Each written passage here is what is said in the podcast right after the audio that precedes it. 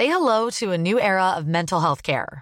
Cerebral is here to help you achieve your mental wellness goals with professional therapy and medication management support. 100% online. You'll experience the all new Cerebral Way, an innovative approach to mental wellness designed around you. You'll get a personalized treatment plan from a therapist, prescriber, or both in a safe and judgment free space. Your cerebral therapist or prescriber will outline a customized plan with clear milestones along the way so you can get to feeling your best. With Cerebral, you're not alone in your mental health journey. We're here to empower you to live a fulfilling life. So take that first step towards a brighter future and sign up today at cerebral.com slash podcast and use code ACasts to get 15% off your first month. Offer only valid on monthly plans. Other exclusions may apply. Offer ends July 31st, 2024. See site for details.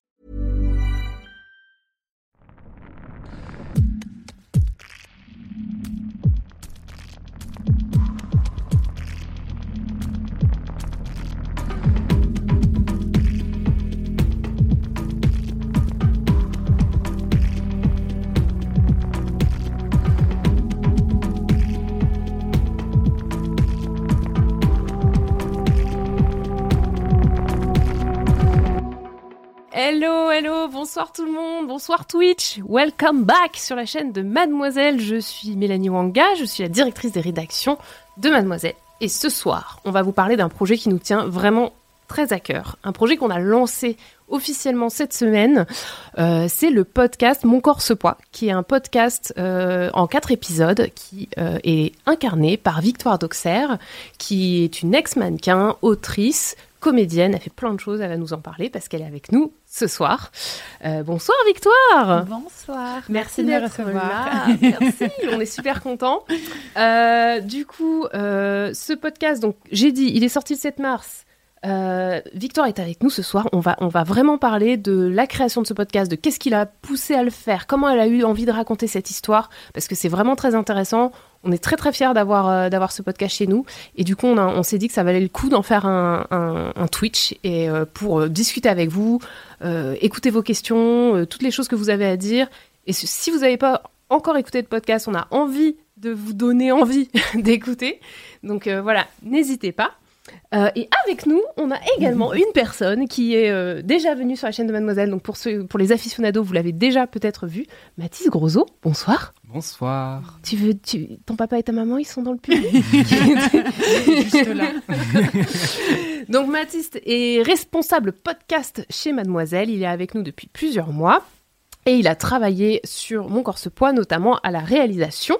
Euh, à l'habillage sonore, enfin il a fait plein plein de choses et il va nous parler bah, en gros de comment il a travaillé sur ce podcast, de- des choix qu'il a fait et, euh, et pour les gens qui ont envie d'a- d'avoir ou d'écouter des podcasts, c'est très très cool parce que Mar- Mathis est fan donc il va pouvoir nous, un peu nous raconter les coulisses, voilà, le- la, la petite tambouille interne.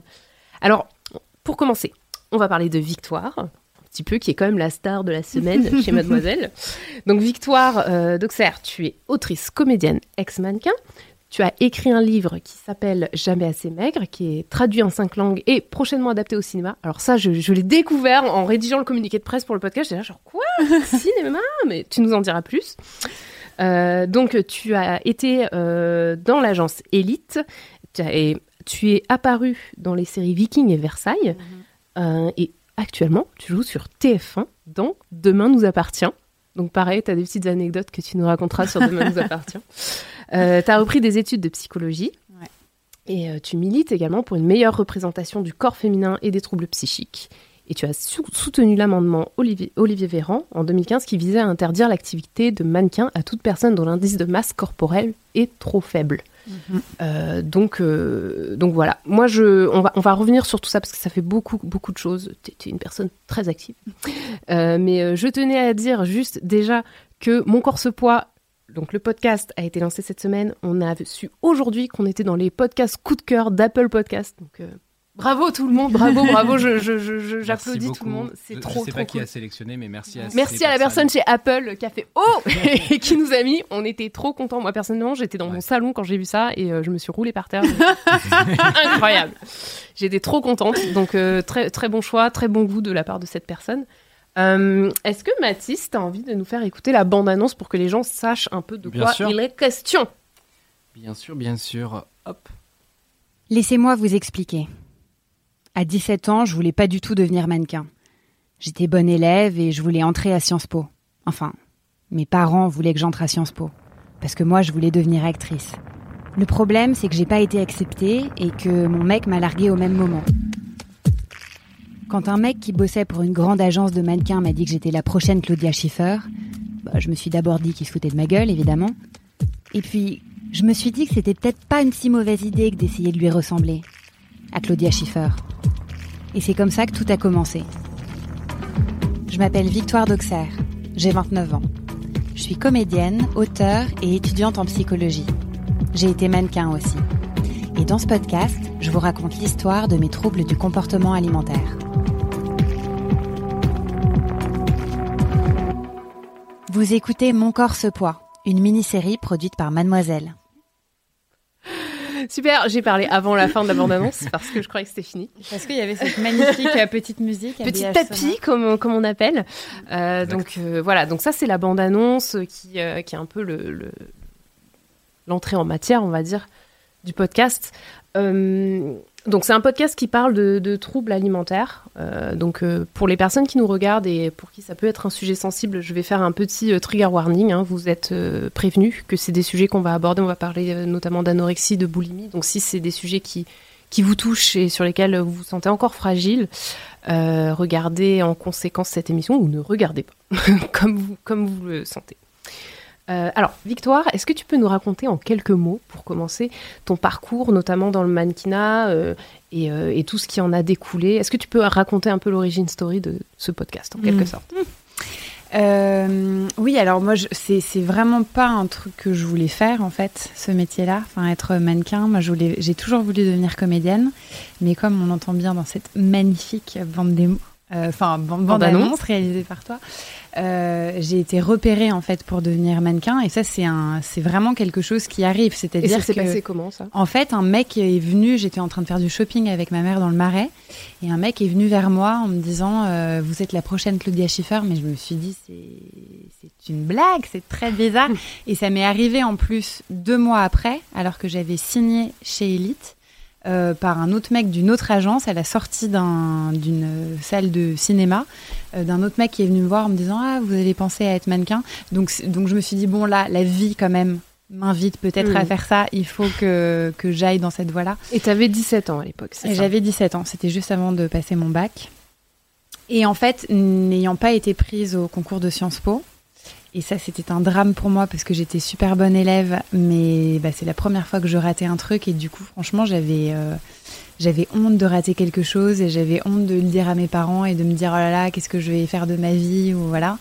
Euh, et du coup, je me suis dit, bah, pourquoi pas euh, tenter cette expérience. Et de toute façon, c'était un contrat d'un an, donc je pouvais très bien arrêter après.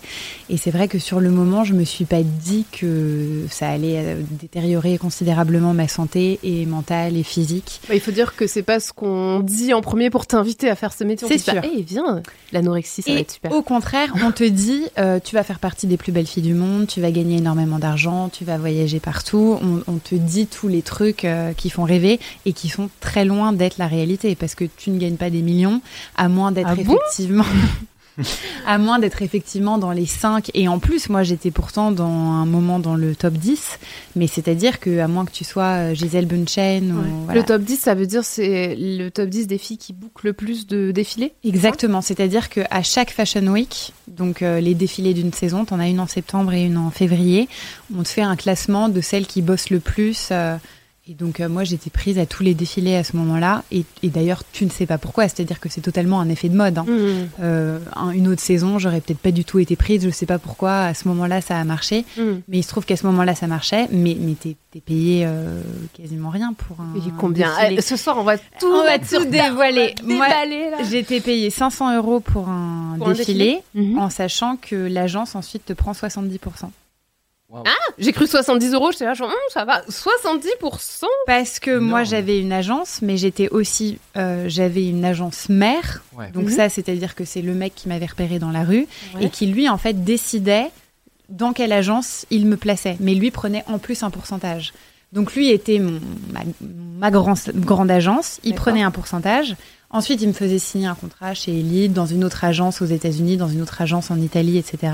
Et à chaque fois, il négociait des pourcentages supplémentaires. Et donc moi, à la fin, j'étais celle qui, qui touchait le moins. Mais tu touchais. C'est comme. le- Ouais, d'accord. C'est comme les auteurs. En fait, tu touchais combien à la fin sur les 500 En gros. Donc du coup, euh, je devais toucher 30% de ça, quoi. Alors que c'était toi qui te Et après, le boulot. et après, tu as les impôts. Mais C'est-à-dire que pour donner vraiment un, un ordre de valeur, à la fin de l'année, j'ai fait ça pendant un an, je bossais littéralement tout le temps. J'aurais dû gagner 100 000 euros, ce qui est donc Oui. énorme, quand même, enfin, cool. J'ai eu 10 000 sur mon compte. à la fin de l'année. Donc Voilà. t'as gagné 10 000 euros en un an, quoi. Voilà. Ce qui fait à peu près le SMIC, euh, voire euh, un petit peu moins. Parce que aussi, on te déduit euh, Ah, les impôts, tous tes les C'est pas lui qui Non, paye mais- les impôts, c'est toi Non, et on te déduit aussi tous tes imp- euh, tous tes du coup tes avions, Tes frais. appartements, mais c'est-à-dire que ça on ne te dit pas en amont. euh, ah bah on va te prendre tel tel billet d'avion, on va te prendre tel appart. Moi par exemple à Manhattan, je vivais dans un des plus beaux quartiers. Alors je vivais avec deux autres mannequins. T'as des appartements de mannequins, tu partages, etc. Mais euh, moi j'aurais peut-être euh, T'aurais peut-être voulu vivre dans un taudis pour gagner plus quand même, quoi. Enfin, Non mais clairement j'aurais choisi un autre appart. ouais, Enfin, tu vois. d'accord. Tu gères même pas ton propre argent. Donc tu ne gères rien euh, et tu es totalement euh, passif par rapport à ça. Mais le problème, c'est que déjà, tu as 17 ans. Ben c'est ça en fait, ce que j'étais en Parce train de me qu'on te, on te reproche ensuite tout ça. De te dire, ah, t'es naïve, machin, etc. Sauf que toi, t'es quand dire. même un Mais si, bébé, t'es enlevé de ta gens, famille. Justement, qui Moi, peuvent- j'étais dans les plus vieilles. Euh, tu peux avoir euh, 14 ou 15 ans hein, quand t'es voilà. Et moi, encore une fois, j'avais de la chance parce que j'étais française, donc je, je venais quand même d'un pays euh, relativement euh, éduqué. J'avais de la chance d'avoir une famille qui me soutenait. Je parlais anglais. Donc en allant aux États-Unis, je comprenais aussi, etc. Mais quand on dit à toutes les meufs qui viennent des pays de l'Est, et voilà, mais ça c'est pas un cliché, c'est-à-dire que tu as des nanas qui ne parlent même pas français, même pas anglais, donc ils sont d'autant plus abusés et qui en plus euh, ensuite du coup ont des dettes vis-à-vis de leur agence, c'est-à-dire que moi je gagnais de l'argent, donc en fait quand ils te déduisent tout ça, euh, les frais d'avion, d'appartement, c'est en fait des avances qu'ils te font.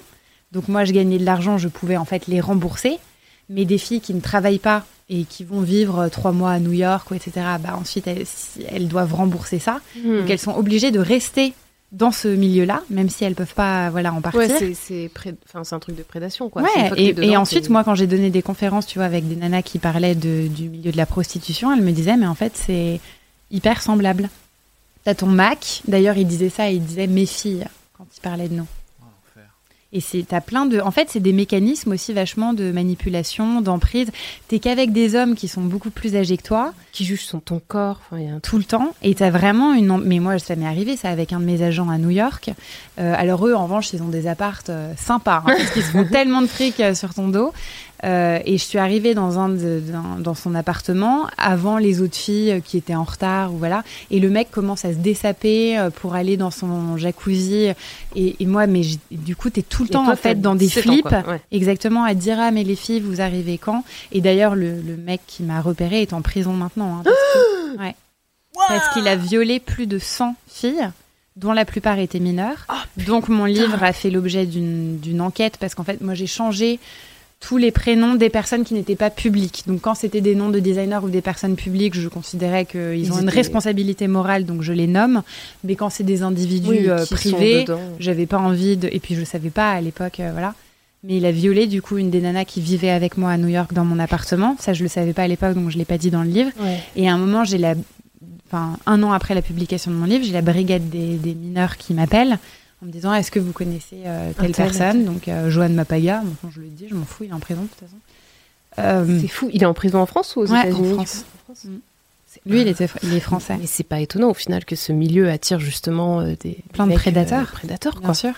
Mais ce qui est terrible, c'est qu'ensuite, là aussi, c'est comme toutes les victimes, on, on t'accuse toi. Ah bah oui. Tu n'aurais pas dû être aussi conne oui, d'aller dans un truc comme pourquoi ça. t'en as pas parlé ou même pourquoi tu te plains pas Ça va, t'as tout pour toi, tu voyages dans le monde entier, tu gagnes de l'argent. Pour... Parce que ça fait tellement rêver de l'extérieur et c'est tellement glamourisé euh, qu'on te dit mais t'as été quand même un peu naïve ou non, non. Mais moi, par exemple, je- j'ai des blackouts de, ce, de Bah cette oui, période-là de ma vie. Ton corps te protège. Parce, Ouais, et puis parce qu'en plus je prenais mais tout simplement des somnifères, parce que j'étais tellement anxieuse tout le temps et puis l'anorexie te rend en plus hyper anxieuse. Euh, mais mon agent pouvait justement m'appeler à 23h en me disant, moi j'étais dans le sud de Manhattan et en me disant va Upper East Side, donc dans le nord de Manhattan pour un casting à 23h.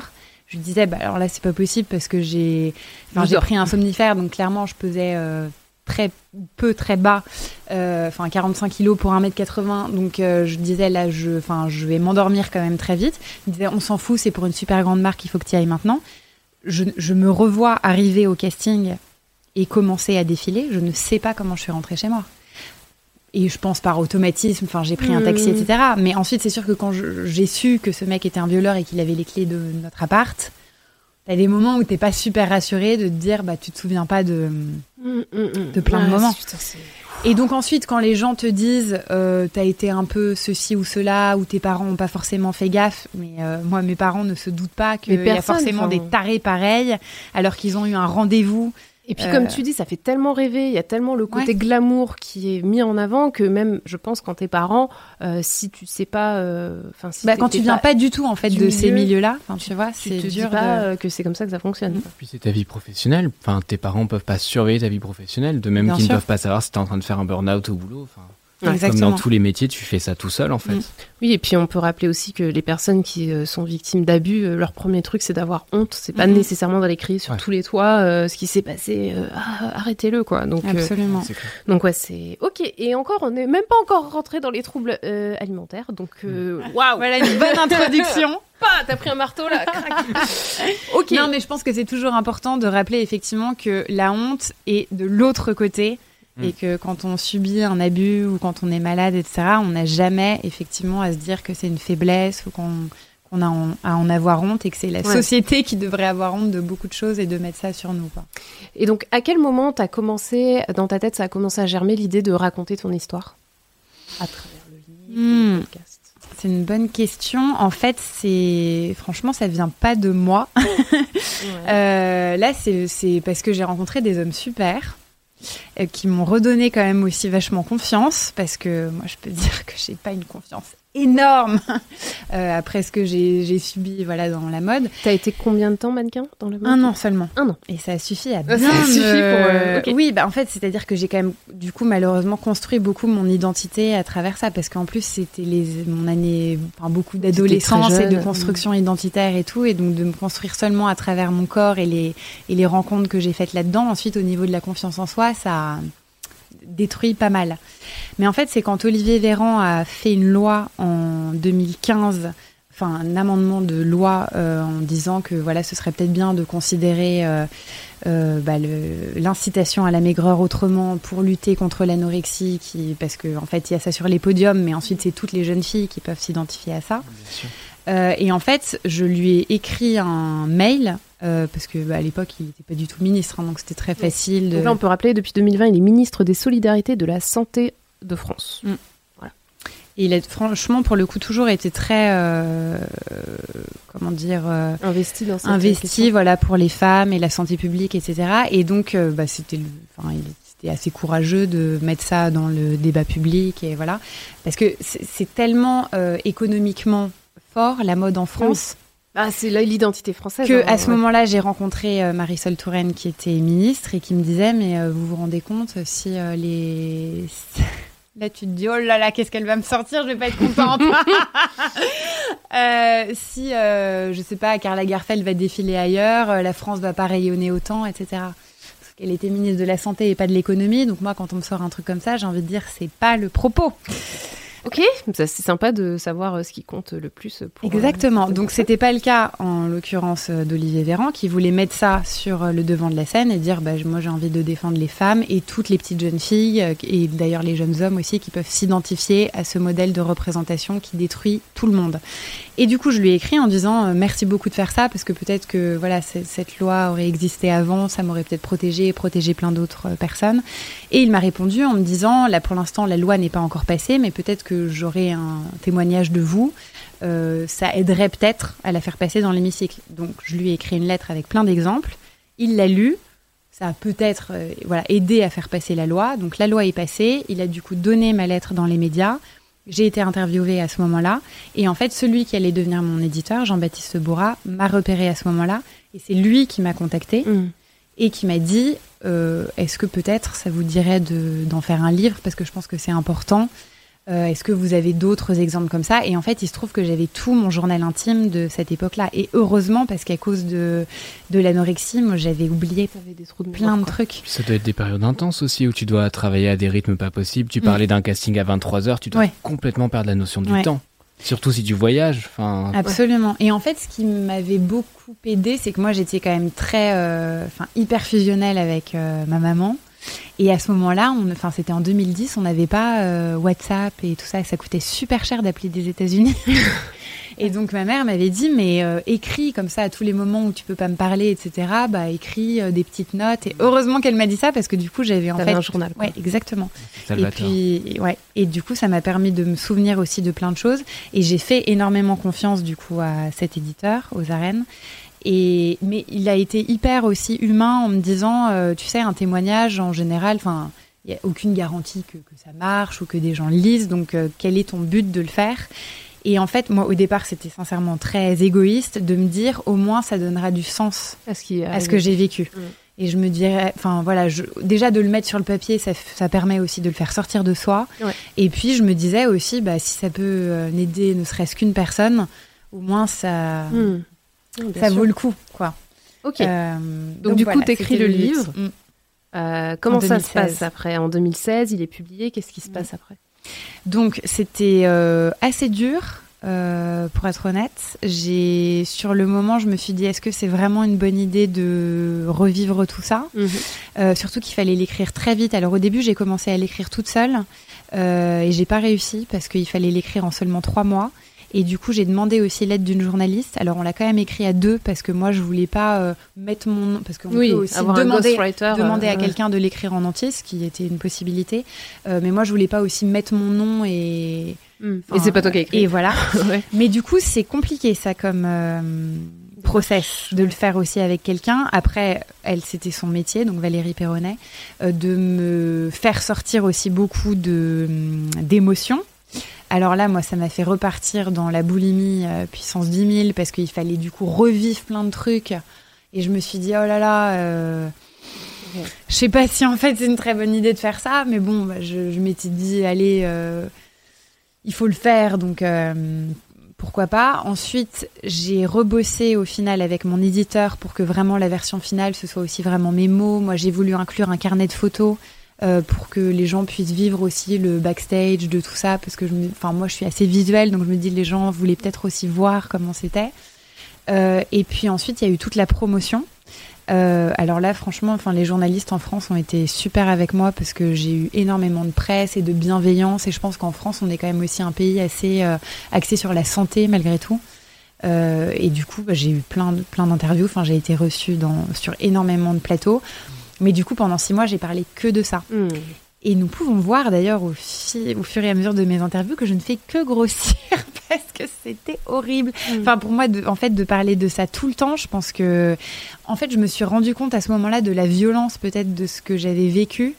Euh, et pourtant, hein, je, enfin, je- j'avais déjà, j'avais été en hôpital euh, psy avant et j'avais résolu, mais peut-être plus des trucs. euh, on en reparlera peut-être, mais Mm. des trucs de de- d'idées suicidaires, etc. Mais j'avais peut-être pas résolu des, des- mes problèmes du trouble du comportement alimentaire.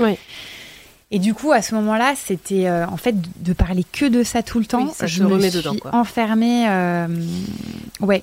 D'accord. D'ailleurs, du coup, euh, c'est une vraie question. On va parler du podcast après, mais je pense qu'il va falloir quand même qu'on parle de, du sujet principal qui est bah, les troubles alimentaires et de comment, en fait, à partir du moment où tu es rentré dans cette industrie, tu as commencé à avoir du succès, tu le racontes un peu dans le podcast. euh, voilà, il faut pas qu'on spoil le podcast, mais je pense que c'est important d'expliquer comment les choses ont commencé pour toi et euh, jusqu'où un peu ça t'a amené, euh, tu vois, dans, bah, dans ton histoire, quoi.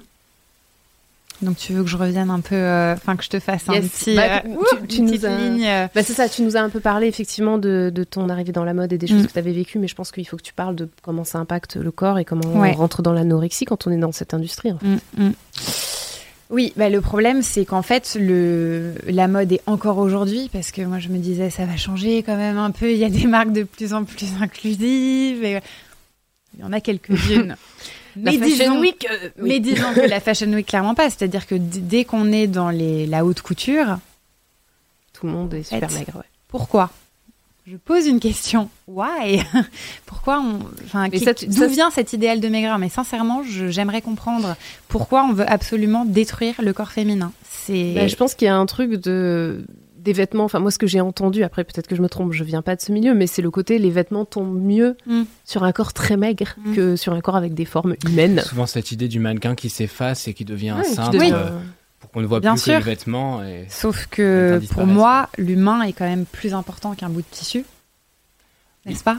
Mais on est bien d'accord Donc là-dessus. ouais. j'aimerais, voilà, Mm, reste quand même sur la base de voilà l'humain avant le vêtement ce qui en plus est possible parce que dans les années 80 encore une fois on pouvait je comprends sincèrement je comprends l'esthétique une, certaine idée de la beauté. J'ai discuté encore cet été avec euh, un, directeur artistique d'une maison qui me disait euh, voilà on veut vendre quelque chose on veut vendre du rêve etc à la limite, franchement très bien, on n'est pas obligé peut-être toujours de représenter la société, peut-être, euh, mais que ce soit pas au détriment de la, De la santé. Moi, c'est le, le seul truc en fait pour lequel je me bats, c'est que le, la mode a un pouvoir énorme en fait. Enfin, c'est un média mais qui touche des, des millions, des milliards de personnes, donc elle a une responsabilité publique.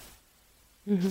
Et, donc, euh, pour moi, il n'y a aucune excuse quand les gens à chaque fois rebondissent en disant non, mais c'est la faute des agents, c'est la faute des photographes, c'est la faute des designers, mais c'est la faute de tout le monde. On est tous adultes, donc on a tous une responsabilité. Et ensuite, nous tous aussi dans la société, euh, hommes et femmes, on peut changer ça. C'est-à-dire que, par moi, à mon petit niveau, je n'achète pas de magazine féminin, par exemple, parce que ça m'insupporte de voir une couverture avec dire non, mais euh, ce mois-ci, c'est plus size. Sauf qu'ensuite, on va te dire le régime de l'été, et ensuite, aimez-vous comme vous êtes, et ensuite, on a l'annonceur d'une grande euh, euh, marque avec une mannequin rachitique. Mais c'est pas possible.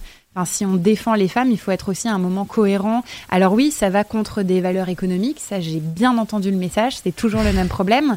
Mm. Mais je pense que, en fait, si, si tout le monde est en mauvaise santé et tout le monde crève, il y aura plus d'économie non plus. Enfin, il y a un moment, il faut Mm. aussi euh, réfléchir en termes. Et du coup, c'est toi, ce qui s'est passé, c'est que quand t'as commencé, on t'a dit t'es trop grosse. Alors, on m'a dit, il faut rentrer dans du 32. d'accord. Voilà. Et je fais 1m80. Donc, rentrer dans du 32, c'est être extrêmement maigre. Ouais. Enfin, je veux dire, il n'y a, il n'y a pas de. de... Puis déjà, même à la base, t'étais t'étais mince, c'est-à-dire Ouais. que tu faisais 52 kilos, c'est ce que tu dis Oui, dans le podcast 56. 56 C'est quoi C'est un 36 déjà Ouais. 36, C'est déjà pas grand. Enfin, 1m80, oui, Mm. c'est. C'est en dessous de la moyenne nationale qui, rappelons-le, je pense, c'est de, quar- de 40 ans en En France. plus. Les femmes font du 40 en Ouais. moyenne. en Donc c'est ah, déjà pas du tout représentatif de toute façon de la population. Et il fallait aller effectivement vers cette, euh, Et donc, on cette extrême dit, voilà, maigreur. extrême maigreur. Et alors là où c'est où il se dédouane tout le temps, c'est qu'on ne m'a pas dit il faut que tu maigrisses. Ah On t'a pas dit faut maigrir, on t'a dit Non. si tu veux être casté en septembre. Voilà, on m'a dit il faut alors on m'a dit il faut que tu entres dans du 32 et on a menti sur mes composites. Donc les composites c'est les petites fiches euh, qu'on donne au casting avec nos mensurations. Et là en fait on prend nos tours de poitrine, euh, taille, hanche et au niveau des hanches on a menti au niveau de mes mensurations. Donc je sais, je voyais à combien il fallait que Il je fallait sois. On t'avait gentiment donné un objectif sans te dire. euh, Exactement. Mm. Et donc j'avais l'été pour euh, la Fashion Week pour entrer dans ce fameux tour de hanche. Sinon, je savais que je n'allais pas entrer dans les vêtements. Et combien de temps ça t'a pris, tu dirais, pour tomber dans l'anorexie à partir de, cette, de ce point de Ouais. départ? Et c'est là que c'est en fait hyper dangereux parce qu'en fait, en faisant un régime, ça a enclenché tout de suite le ce- ce- L'anorexie mentale. Ah ouais. Ouais. Parce que je, en fait, au départ, je me disais, je vais juste euh, commencer à faire attention.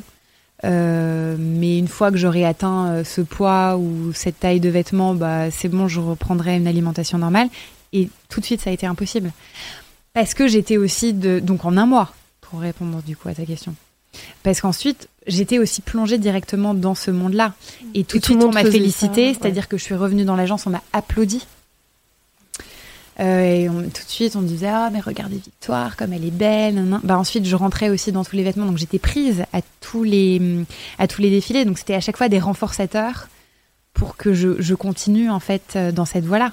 Et du coup, je j'arrivais plus à en sortir. Et ensuite, c'est devenu vraiment, bah, j'entendais vraiment une petite voix. C'est-à-dire que moi, je savais très bien que c'était débile de pleurer en voyant de l'huile d'olive dans mon assiette, quoi, parce que c'est pas une cuillère qui allait me faire grossir, mais c'était devenu, enfin, c'est vraiment une maladie mentale, c'est-à-dire que c'est irrationnel, mais c'était devenu plus fort que moi et je j'arrivais plus à En fait, réfléchir tu- autrement, tu quoi. t'es, euh, toi, t'es passé parce que je sais qu'il y a différents types. Enfin, il y a des personnes qui se mettent à faire beaucoup de sport, Mhm. euh, qui développent une forme d'addiction au sport. Toi, c'est vraiment l'alimentation. T'as arrêté de manger en gros. Oui, c'est ça. Et absolument. Et tu as raison aussi de le souligner parce qu'on peut aussi souffrir d'anorexie sans forcément aussi être maigre. Enfin, tu vois, ça peut aussi ne pas se voir. Euh, tu as aussi l'anorexie boulimique, donc on peut aussi faire des crises, euh, ce qui m'est arrivé ensuite, faire des crises de boulimie, prendre des laxatifs, se faire vomir. Enfin, il y a effectivement plein de formes. Euh, et il n'y a, pas aussi euh, effectivement un type de profil physique ou de manière de faire pour souffrir de cette maladie. Mais moi, c'était effectivement d'être totalement dans la restriction euh, et qui ensuite s'est transformé en crise de boulimie, puis d'hyperphagie parce que j'arrive en fait euh, C'est quoi la différence entre la boulimie et l'hyperphagie? Tu peux peut-être Ouais, expliquer pour bien les gens sûr. qui. la, la boulimie c'est quand on fait donc des crises de donc des crises de boulimie c'est manger une quantité euh, énorme de nourriture en un temps très réduit jusqu'à plus en pouvoir et rejeter la nourriture donc soit se faire vomir soit prendre des laxatifs et l'hyperphagie c'est pareil sauf qu'on garde la nourriture D'accord. Donc tu ne rejettes pas la nourriture et du coup par conséquent forcément tu vas grossir Ok. D'accord. Mais c'est souvent. En fait, ce qu'il faut comprendre aussi avec ces maladies, c'est que c'est pas un problème avec la nourriture. Enfin, c'est-à-dire que c'est la nourriture est le moyen d'expression Mm. d'un Comme ça mal-être. peut être l'alcool. ou- Exactement, Oui. c'est une maladie problème avec les addictive. une maladie- et exactement, c'est Ouais. une maladie avec les émotions. Et je trouve qu'on a souvent un, un problème aussi du coup de jugement euh, en France par rapport à ça, parce que tu as des gens qui vont te dire mais euh, contrôle-toi ou euh, bah mange. Enfin, mange du coup si tu souffres d'anorexie ou contrôle-toi si t'arrives pas à t'arrêter de manger. Mais ce n'est pas ça le souci en fait. Ou quand de, de dire d'aller voir une nutritionniste. Le premier truc quand on m'a dit d'aller voir une nutritionniste, j'étais là mais les gars, je, sais très bien hein, ce qu'il faut manger ou voilà. Mais c'est un problème par rapport à ne pas savoir réguler ses émotions ou ne pas savoir comment s'adresser aux autres ou dire non ou voilà. Et du coup, ça devient le, moyen d'expression, soit pour étouffer un trop plein d'émotions et on a peur de, enfin que ça nous envahisse et du coup, euh, ou, ou au contraire tout contrôler en se disant si je contrôle mon poids, mon corps et machin, tout le reste va euh, bien se passer. Mais c'est pas euh, le problème, c'est pas la nourriture en soi. Mm. C'est juste un symptôme d'un- truc euh, autre. ouais. Et du coup, comment, comment ça s'est passé? Enfin, tu t'es, donc, t'es tombé dans l'anorexie, t'as fait la Fashion Week après? Quand même? Ouais, ouais, bien Ouais. sûr. J'ai continué à bosser pendant un an.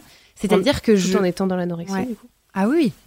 Et, et là, alors j'ai eu des petites euh, remarques sympathiques sur les réseaux sociaux. Une lumière s'est éteinte. Très bien. Écoute, euh, pour l'instant, ça va visuellement, il n'y a pas de. tu, tu as une lumière bleue autour de toi, c'est magnifique. Euh, non, non, j'ai bien sûr continué à. Oui, et donc les petites remarques sympas sur les réseaux sociaux, parce qu'en fait, le, le corps du coup réagit autrement. C'est-à-dire que j'étais tellement maigre que ça te développe aussi euh, de le- la pilosité. Oui, le, le lanugo, c'est ça qui est une forme de duvet. Qui Absolument, pousse, euh, parce que en fait, ton, ton corps se protège autrement. Donc quelqu'un m'a appelé le Yeti des podiums. C'est hyper sympa. C'est un journaliste, ça, tu disais euh, dans le Non, podcast ah, je sais pas, si c'était un journaliste. Enfin, c'est mon. En fait, t'as une fiche, man... enfin, t'as des, des fans ou je sais pas, des fiches mannequins. euh, Bon, après, t'as aussi des gens qui te disent, euh, tu ressembles à un mec, tu nan nan nan. Mais moi, j'avais même pas remarqué. Enfin, évidemment, me- j'allais dire, remarqué que tu. j'allais dire, évidemment, je me rase. Je retire cette Ah, pensée et cette ah, phrase, ouais. mais il fallait se raser de partout. Ouais, bien sûr. Parce que les critères, c'est quand même, moi, il fallait que j'ai la peau la plus blanche, limite, euh, je devenais verte translucide parce que j'avais pas le droit de bronzer. Il fallait pas que j'ai de muscles, donc euh, Pas je- de sport. pas de sport. Euh, parce que ça, c'était si tu fais Victoria's Secret, tu peux, mais les autres, Fashion Week, il fallait pas être musclé. Euh, et il fallait être euh, épilé d'absolument partout, mais c'est-à-dire même les bras, euh, voilà, et les cuisses, alors que moi, je me rasais que les jambes, enfin le bas des jambes, quoi, pour, pour être très précise. Les jambes. Et du coup, les jambes, en fait, comme si tu veux, tu peux avoir vachement froid, parfois dans les grandes salles de podium, et tu as des projecteurs qui te viennent de l'arrière. Et donc, du coup, bah, si t'as la chair de poule, voilà, t'es hyper intéressant comme remarque, mais du coup, on me. On m'avait, Wow. fait cette réflexion de dire le Yeti des podiums. Et parce que tu as plein d'autres, évidemment, euh, trucs euh, pour le corps. hein. C'est-à-dire que tu as quand même le, le cœur qui ralentit. Donc tu peux mourir de crise cardiaque. C'est quand même la première maladie psychiatrique mortelle, enfin là où tu as le plus de, de mortalité. Euh, tu fais de l'ostéoporose parce qu'en fait, tu te bouffes de l'intérieur. Donc, euh, bah, tu te bouffes les os, les muscles, nutriments, absolument. Mais même tes neurones, hein. enfin, c'est-à-dire, on dit que les mannequins sont connes, mais t'es tellement ralenti. euh, Surtout si tu prends des somnifères parce que t'es anxieuse et tout. Bien sûr. D'accord. Ok. Euh, D'accord. Donc, tu fais un an euh, dans cette situation-là. Qu'est-ce qui te pousse à te dire, bon, en fait, euh, on va arrêter? Alors moi j'étais vraiment totalement dans le déni de ma maladie, donc je ne me rendais absolument pas compte que j'étais malade, d'autant plus que toutes les jeunes filles qui étaient avec moi étaient comme moi. Donc Mm. c'est-à-dire que j'étais dans un... On était, on était normalisé. toutes pareilles, ah, mais absolument. Donc je me rendais pas compte. euh, Il y, a, il y a juste, euh, je me souviens une fois une fille où vraiment je me suis dit mais euh, elle est tellement maigre alors que je pense que j'étais comme elle. Euh, et j'ai été choquée de me dire elle elle va pas bien ou une nana qui est morte justement à la fin d'un défilé de, crise cardiaque. Mais je me suis pas dit une seconde moi ça va m'arriver alors qu'il m'est arrivé de tomber dans les pommes voilà. Euh, mais moi ce qui m'a vraiment fait sortir de ce milieu c'est le c'est la maltraitance euh, que ce soit physique ou émotionnelle et le fait d'être totalement déshumanisé et ça je trouve que c'est le plus violent qu'on puisse subir en étant un être humain après enfin il y a d'autres contextes où ça peut être je pense pire hein, mais mais c'est-à-dire que à moi, avant que ça, ça, ça a commencé à bien marcher dès le début, mais au départ, on te, on te, on te reconnaît pas, on ne te nomme pas. Donc tu es un objet. Donc on t'appelle pas par ton prénom, tu es française 18 ans, tu es un bout de viande, euh, on te pousse dans le dos pour te faire avancer, euh, on, te, on te plante des épingles euh, parce qu'on fait pas gaffe, on te repasse à même la peau, on t'arrache les ongles, on te met de la glu euh, dans les cheveux, donc euh, tu te peignes, tu perds une mèche entière de cheveux. T'es- T'es un objet, quoi, vraiment.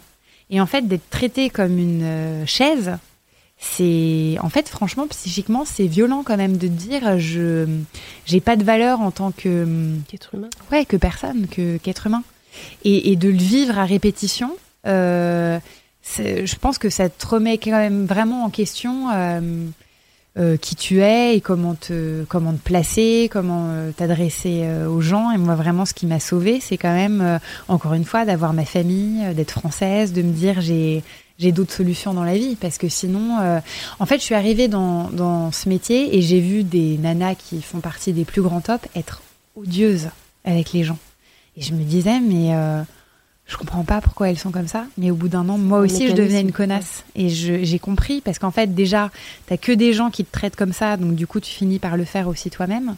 Et t'es tellement euh, t'es tellement maltraité que ta, seule réponse c'est de euh, ouais d'en d'en faire chier les autres. Enfin tu vois de, De maltraiter les Ouais. autres en retour, quoi. parce que tu sais plus euh, tu sais plus comment agir. Et, et du coup mon déclic ça a vraiment été quand euh, euh, alors il y en a eu plusieurs d'un coup mais pendant l'hiver on- je faisais des shootings où tout le monde a super chaud enfin et avec ses doudounes ses machins Et toi, t'es à poil. et toi ouais t'es en petite lingerie Ouais. et en fait tu gèles en plus t'es super maigre Euh, et les gens s'en fichent de toi parce qu'encore une fois de toute façon tu n'es pas un être humain donc on s'en fout et moi j'ai juste dit mais très poli- poliment je vais attendre le, le temps que vous soyez prêts et puis quand vous êtes prêts euh, je J'arrive. reviens et alors là scandale parce que c'était un photographe super connu donc qui a appelé mon agence euh, en mode pour qui je me prends nan, nan. et mon agence m'a rappelé en me disant tu n'es qu'un mannequin. Et cette phrase qui veut dire donc tu, tu n'es qu'un meuble en fait là vraiment je me suis dit non je ne suis pas qu'un meuble. Je voilà j'ai une autre valeur que me faire traiter comme de la merde.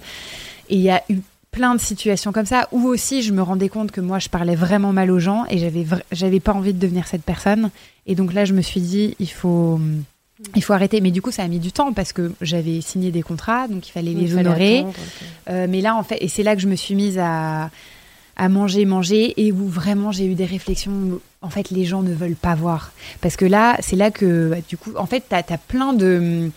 Euh, comment dire, de, dans la régie, enfin, tu sais, t'as plein de croissants, de trucs à manger, Ouais, mais les Pour faire genre. c'est les seuls à pas pouvoir manger. Et alors là, moi, j'arrêtais pas de bouffer. Et donc, t'as les meufs, tu sais, qui viennent te voir en disant Ah, mais c'est génial, donc c'est vrai, tu fais partie de ces filles qui peuvent tout manger. Qui grossissent pas quand elles Voilà. mangent. Et je me disais, mais sincèrement, vous, enfin, c'est ridicule. Bah non, euh, évidemment que non. Ouais. C'est, mais en fait, tu, t'es presque, en fait, tu le vis tellement mal qu'il y a un moment où t'es presque contente de dire, bah, euh, t'as envie de faire souffrir presque les autres. T'es tellement, toi aussi, t'es dans un, t'es dans un truc atroce et tout le monde joue ce jeu hyper malsain. C'est-à-dire que quand t'as les caméras qui viennent dans les backstage, on te le dit. Et du coup, toutes les mannequins vont vers la table de régie à faire semblant de manger des madeleines, des trucs et tout. Et dès que les caméras partent, bah, tout le monde va faire la queue aux toilettes. Et en, en plus, maintenant, c'est démultiplié avec les réseaux sociaux. Moi, il n'y avait pas Instagram il y a 10 ans. Ouais. Et maintenant, t'as toutes les meufs qui posent avec leur plat de pâtes, machin, devant. Mais c'est pas pour ça que c'est manger derrière. Enfin, tu vois, c'est Mm. Mais c'est un et truc. le pouvoir que- de l'image. C'est un truc que tu vis seul, du coup, tous ces moments-là, euh, tous les, tout le début de la maladie, en, en sachant que les autres autour de toi vivent la même chose. Enfin, je veux dire, c'est pas, il n'y a pas de discussion, il n'y a pas de, de Mm. prise de conscience, surtout que vous êtes en colocation, etc. Est-ce qu'il n'y a pas Alors, un Il dialogue y a de la rivalité aussi. Il y a énormément de jalousie. Ouais. Euh, moi, par exemple, les deux nanas avec qui je vivais, euh, elles, étaient, elles étaient grosses, c'est-à-dire qu'elles devaient être comme moi aujourd'hui, donc euh, énormes pour la mode. Du coup, elles pouvaient pas bouquer de job. Euh, donc, elles, elles m'adressaient pas la parole, par exemple. Euh, mais moi, je m'étais fait des copines qui, qui venaient d'autres agences. Alors ça, mon agent me le reprochait parce qu'il me disait t'es en compétition avec elles, donc t'as pas le droit d'être leur copine. Non mais l'enfer. Bon, ça, moi, j'avais besoin quand même d'avoir Ouais. euh, de- de l'humanité. Donc je, Ouais. mais elle leur racontait du coup. Elle disait ah mais Victor a parlé à une fille de telle agence. Quel enfer. Enfer. D'accord. Mais on se donnait des trucs de quoi manger. Donc moi j'avais, moi je disais bah moi je mange trois pommes à ne pas faire. Euh, et il y a une autre nana qui me disait ah mais moi j'ai trop besoin d'avoir du sucré donc euh, je mange deux petits biscuits par jour parce que c'est. Donc si si on se dit il y en a qui. Ouais, mais je vais pas je vais pas donner les trucs oui. parce que j'ai entendu sur des forums qu'il y a des filles qui utilisaient les choses que je donnais dans mon livre. Ouais, pour, euh, Et c'était vraiment. On a eu un le article euh, sur Mademoiselle sur la résurgence, ou je sais pas si on peut appeler ça une résurgence, parce qu'à mon avis, c'est un phénomène qui a toujours été là, mais des pro-ANA, enfin des forums et des conseils pro-ANA sur les réseaux sociaux. Donc euh, des filles qui euh, cherchent en fait des, justement ces méthodes et tout. Donc, Mm. euh, donc euh, voilà, c'est pour ça aussi qu'on a mis un trigger warning sur, sur cet épisode et sur le podcast, parce que c'est clairement des choses que tu évoques. Je pense que c'est important de les évoquer pour qu'on se rende compte en fait aussi de la réalité des Ouais. choses et de jusqu'où en fait les femmes sont poussées.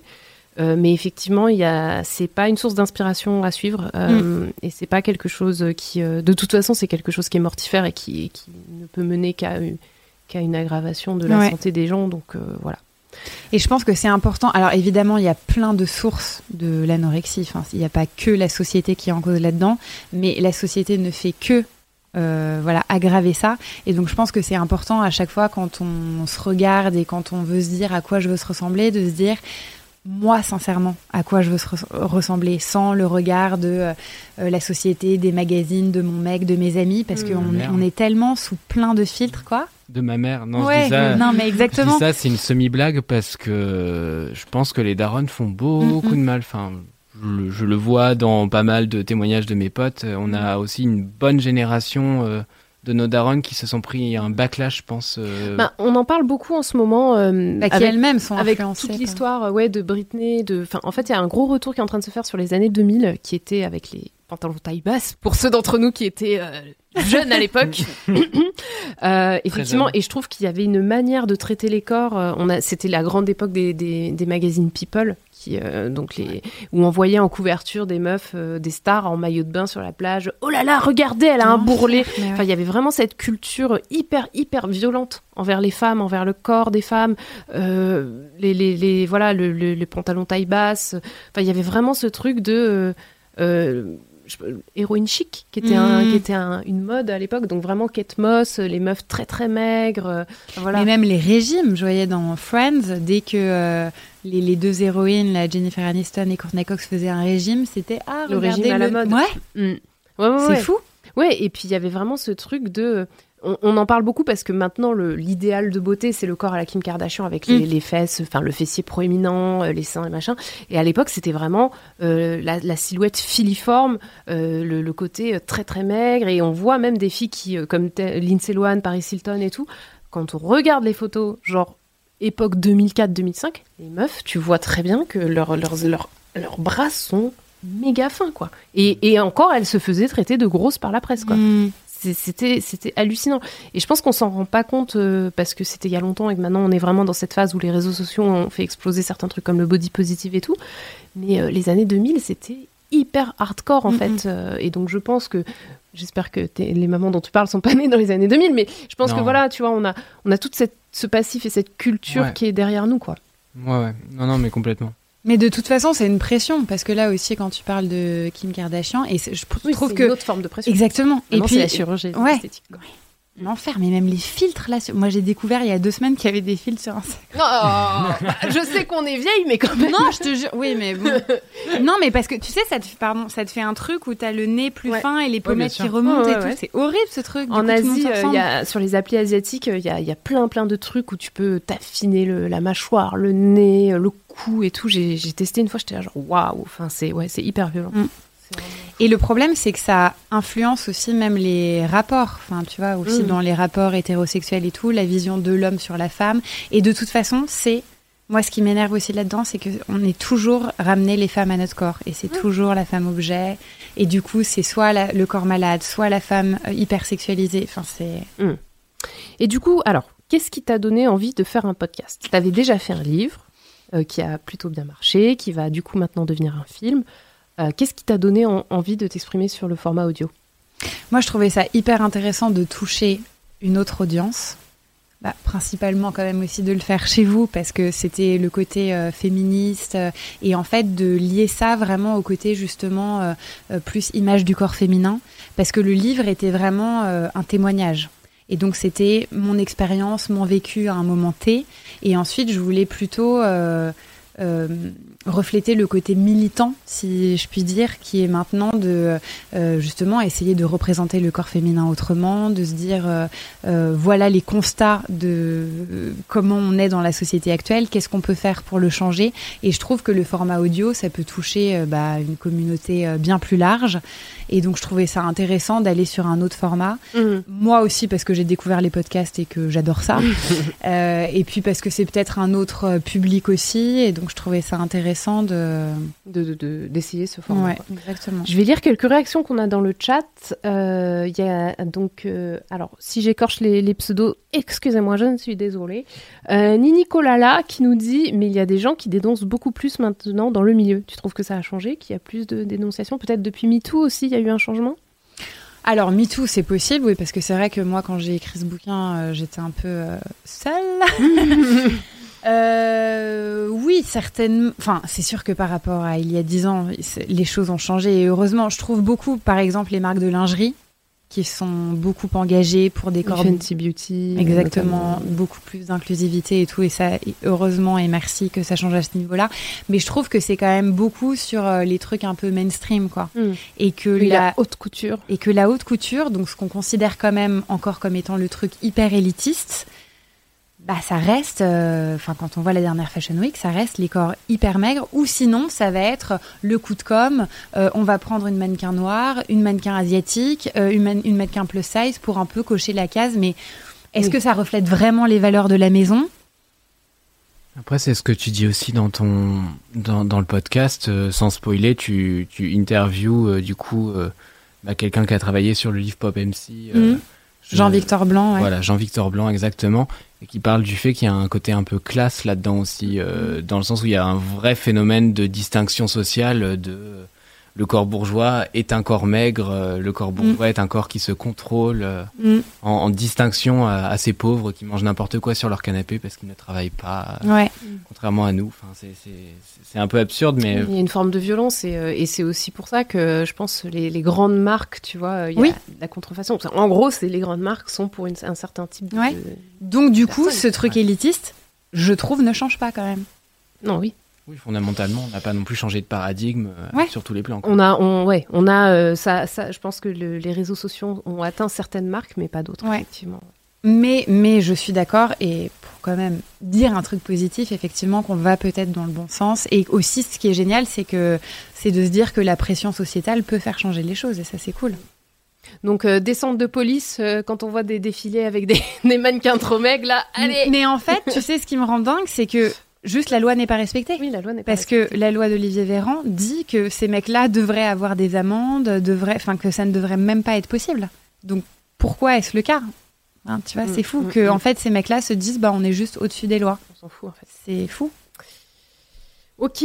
euh, un autre commentaire, quelqu'un qui dit, euh, Astral64, qui nous dit surtout qu'en plus, il faut tenir compte des différentes morphologies, surtout pour les hanches. Je fais du 38 et pourtant on sent tout de suite mes os au niveau des hanches. Donc je vois mal comment il serait possible de descendre de taille. En tout cas, courage à toutes les personnes qui souffrent de TCA, hommes et femmes.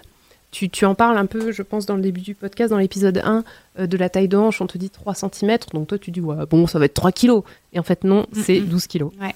C'est ça. Mm. Donc il y a- Et c'est vrai que c'est important aussi de, bah, déjà de parler des différentes morphologies. Et c'est vrai que je travaillais aussi avec euh, une mannequin euh, dans une grande maison de couture qui était toujours reléguée à faire euh, mannequin cabine. Donc ça, c'est quand on crée les vêtements sur toi, etc. Et elle n'allait jamais défiler parce que elle faisait, alors elle devait faire peut-être du 36 ou du 34, mais pas du 32 parce que justement ses hanches étaient considérées comme trop larges et donc elle ne pouvait pas accéder au Graal. au podium, Mm. voilà, parce que bah effectivement, c'est, elle, enfin, ses hanches ne pouvaient pas aller en dessous. Et ce qui est fou en fait, c'est que tu le soulignais tout à l'heure, c'est pas le, c'est pas la taille standard, en plus c'est pas la taille moyenne des françaises, donc. on- C'est un fantasme. euh, Mais en plus qui, fait rêver qui, tu vois déjà, enfin ça rend littéralement Moi, j'avais tout vu le monde malheureux. J'avais vu une théorie qu'en gros, beaucoup euh, d'hommes euh, de cré... enfin voilà, on le sait, hein, c'est comme dans la haute cuisine, hein, il y a beaucoup d'hommes, dans la haute couture, il y a beaucoup d'hommes qui créent, et que du coup, c'est pas nécessairement des hommes qui aiment le, le corps des femmes, mais qui ont besoin d'avoir un idéal qui correspond pas nécessairement au corps des femmes. Je sais pas si, euh, si je me. Oui, en tout cas, c'est mais- sûr que c'est pour accéder à un corps androgyne. Mm. Ça, c'est certain, parce qu'en plus, il y a une pression aussi sur les jeunes hommes. Et c'est vrai que maintenant, il y a aussi, c'était souligné dans la question, de plus en plus d'anorexie chez les jeunes hommes. Mais le problème, c'est que, encore une fois, si c'est pour arriver à un idéal qui est au détriment de la santé, euh, bah, c'est pas possible. pas possible. Non, Puis c'est inaccessible, mieux c'est, entre guillemets. C'est Mm. c'est le principe du fantasme. Ouais, ouais, peut-être. Euh, J'aimerais bien qu'on se fasse. Est-ce que vous voulez qu'on fasse une petite pause? On a un écran d'attente. euh, On peut pour, faire une euh, petite pause si pour vous voulez. respirer, parce que les gens le voient pas, mais il y a un chien avec nous sur le plateau. Oh, il faut Qui est trop montrer. mignonne. Je suis obligé de la réveiller. Zoom Oh, sur Ruby. Voilà, Voilà. Ruby qui faisait dodo à côté de nous. Peut-être qu'elle a envie de prendre l'air.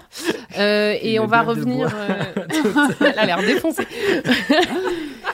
On dirait, Euh, on dirait que je l'ai empaillé, Oh non Oh là là, ça- le, le- le truc, on a gagné 300 personnes quand le chien est apparu à l'écran. Sérieusement J'adore. Hé, Ruby. Je vais la Euh, comme ça. bah Voilà, on, se- on se fait une petite pause et puis, euh, et puis on revient dans quelques minutes.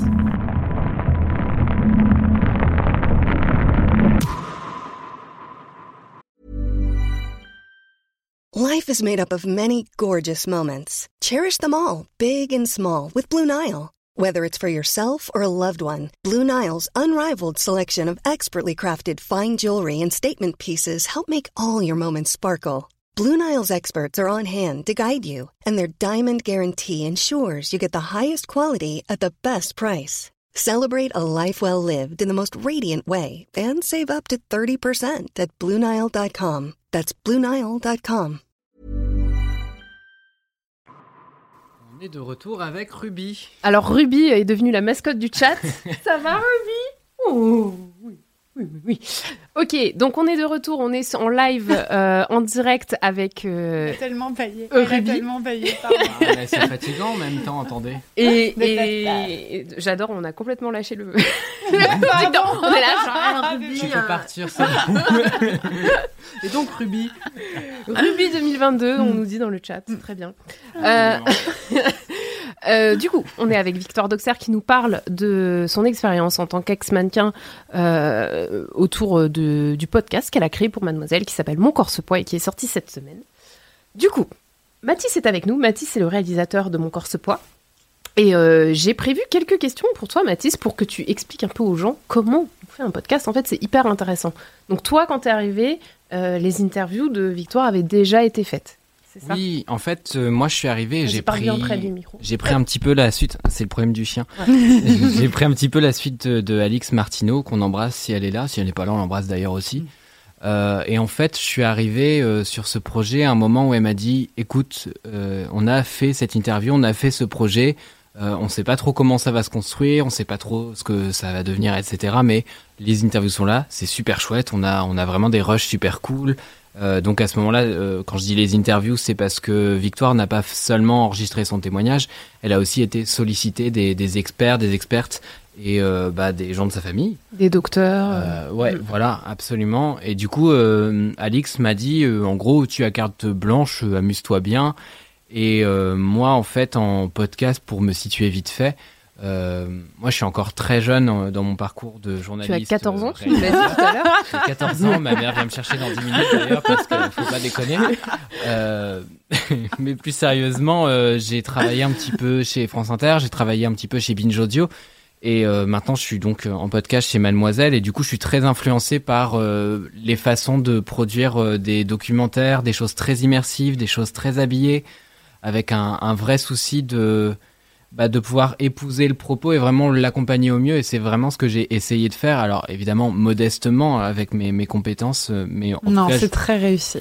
Bon, c'est- On est Franchement, très non. contents. J'étais trop contente. C'est hyper beau. Et puis, ça fait tout quand même. C'est là Mm. que tu te dis, euh, l'habillage sonore, la production et tout, c'est énorme. Moi, je trouve qu'un des trucs Merci. qui marque vraiment dans le podcast, c'est le, le- le générique, en fait. L'am- L'ambiance musicale dans laquelle le générique plonge. Donc, je sais pas, est-ce que tu veux nous faire écouter le générique? Oui, bah je l'ai là. Euh, ce qu'il faut savoir avec le générique, c'est que il y a eu plusieurs versions. Évidemment, comme les épisodes, euh, vous imaginez bien qu'on vous Il y balance avait une pas version V1. cirque de Pinder, la tête, tête, Exactement. bonne ambiance. Non, justement, moi je suis, je suis pas quelqu'un qui euh, a la composition en majeur facile, euh, dans le sens où ce que je fais est rarement très très gai, très très jovial, euh, et du coup au début j'ai fait Un le truc et, et émo, quoi. vraiment exactement sombre.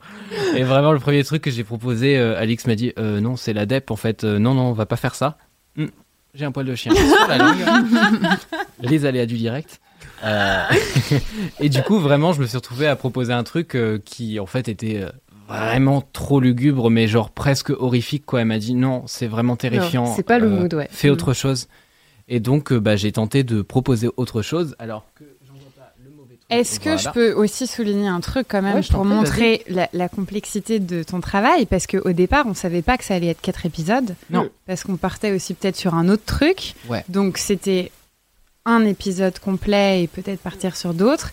Et donc de, de partir sur quatre mini-épisodes, c'était quand même un énorme travail de réalisation et de production pour que tu saches Comment découper. couper, etc. Quand mettre les... Enfin, c'était dur, je suppose. Il y a eu de des allers-retours pour euh, essayer de garder Au début, on euh, s'était dit un gros épisode de Ouais. 45 minutes et finalement, on est parti sur 4 épisodes de 10 minutes environ. En fait, la réflexion, c'est que c'est ce qu'on s'est dit, c'est, bah, je crois que c'était à ton retour euh, de ton congé mater, tout simplement en janvier, on s'est dit que c'était un peu dense, Mm. euh, une quarantaine de minutes, et que c'était quand même beaucoup de thématiques, etc., et que bah, ça gagnait à être un peu réparti, surtout qu'il y avait des thématiques très fortes qui se détachaient, parce que bah, on a eu la chance de tomber sur un témoignage très bien construit. Donc moi, je suis arrivé, autant j'avais pas fait les prises de son, etc., autant je savais que euh, j'allais pouvoir un peu compartimenter comme je le voulais parce que c'était euh, assez bien fichu euh, de toute façon en termes de structure quoi il y avait presque le truc dessiné au crayon à papier moi j'avais juste à couper bon je coupe pas droit mais blague à part Euh, donc voilà on, on est parti de ce truc là après on a refait quelques prises quand même parce que bah on s'est dit ok bah au niveau des crédits on a envie de faire ça. Au niveau de la présentation on a envie de faire ça. Au niveau de la bande annonce donc il y a eu pas mal de choses à à refaire quand même euh, au passage. Donc on a groupé tout ça parce que bah Victoire tu es très très prise. Euh, mais voilà à peu près comment on a essayé de, de travailler Et du coup, tu t'es dit, en termes d'ambiance, je vais faire un truc qui ne soit pas lugubre, mais un truc qui soit immersif. J'ai essayé de faire un truc qui n'était pas lugubre. euh, j'ai essayé. Hein, vous, vous écouterez, vous ferez votre propre La avis. modestie Oh là là. Et- Non, mais ce que je veux dire par là, c'est qu'évidemment, euh, c'est pas cucu les petits oiseaux parce que bah, cette histoire n'est pas une histoire d'oiseaux. Euh, mais euh, par contre, j'ai essayé d'avoir plusieurs dimensions dans le travail. J'avais envie dans le générique d'avoir quelque chose de très organique. Donc j'avais envie de travailler à base de bruitage, ce que je fais assez souvent dans ce que je compose dans bah, dans ma vie perso. Donc du coup, je me suis dit, je vais partir des espèces de gargouillements, d'un truc qui tire un peu. Enfin, j'avais envie de partir presque de grattement. Je me suis dit, ça va être glauque, mais en même temps, les gens sauront pas forcément que c'est ça. Et d'une manière ou d'une autre, que ce soit conscient ou pas, les gens se rendront compte qu'il y a, qu'il y a quelque chose d'un peu organique. J'avais pas envie de quelque chose de froid et de juste, euh, enfin, Mm. de- d'instruments basiques en fait. Ça m'intéressait pas. Et derrière, j'ai j'ai choisi d'avoir un truc qui en même temps euh, bah, un peu un, un rythme presque club que je fais pas complètement partir, mais qui rappelait un peu les podiums pour moi. Et du coup, j'ai vraiment essayé Mm. d'entrecroiser les deux dans le générique. Parce que ça, je l'ai- je l'entends, mais je n'avais pas réalisé que c'était en référence au podium. Et bah, je fais écouter les Cerveau génériques pour que les gens se fassent leur cerveau. propre avis là-dessus. Voilà, sachant qu'on l'entendra très peu de notre côté.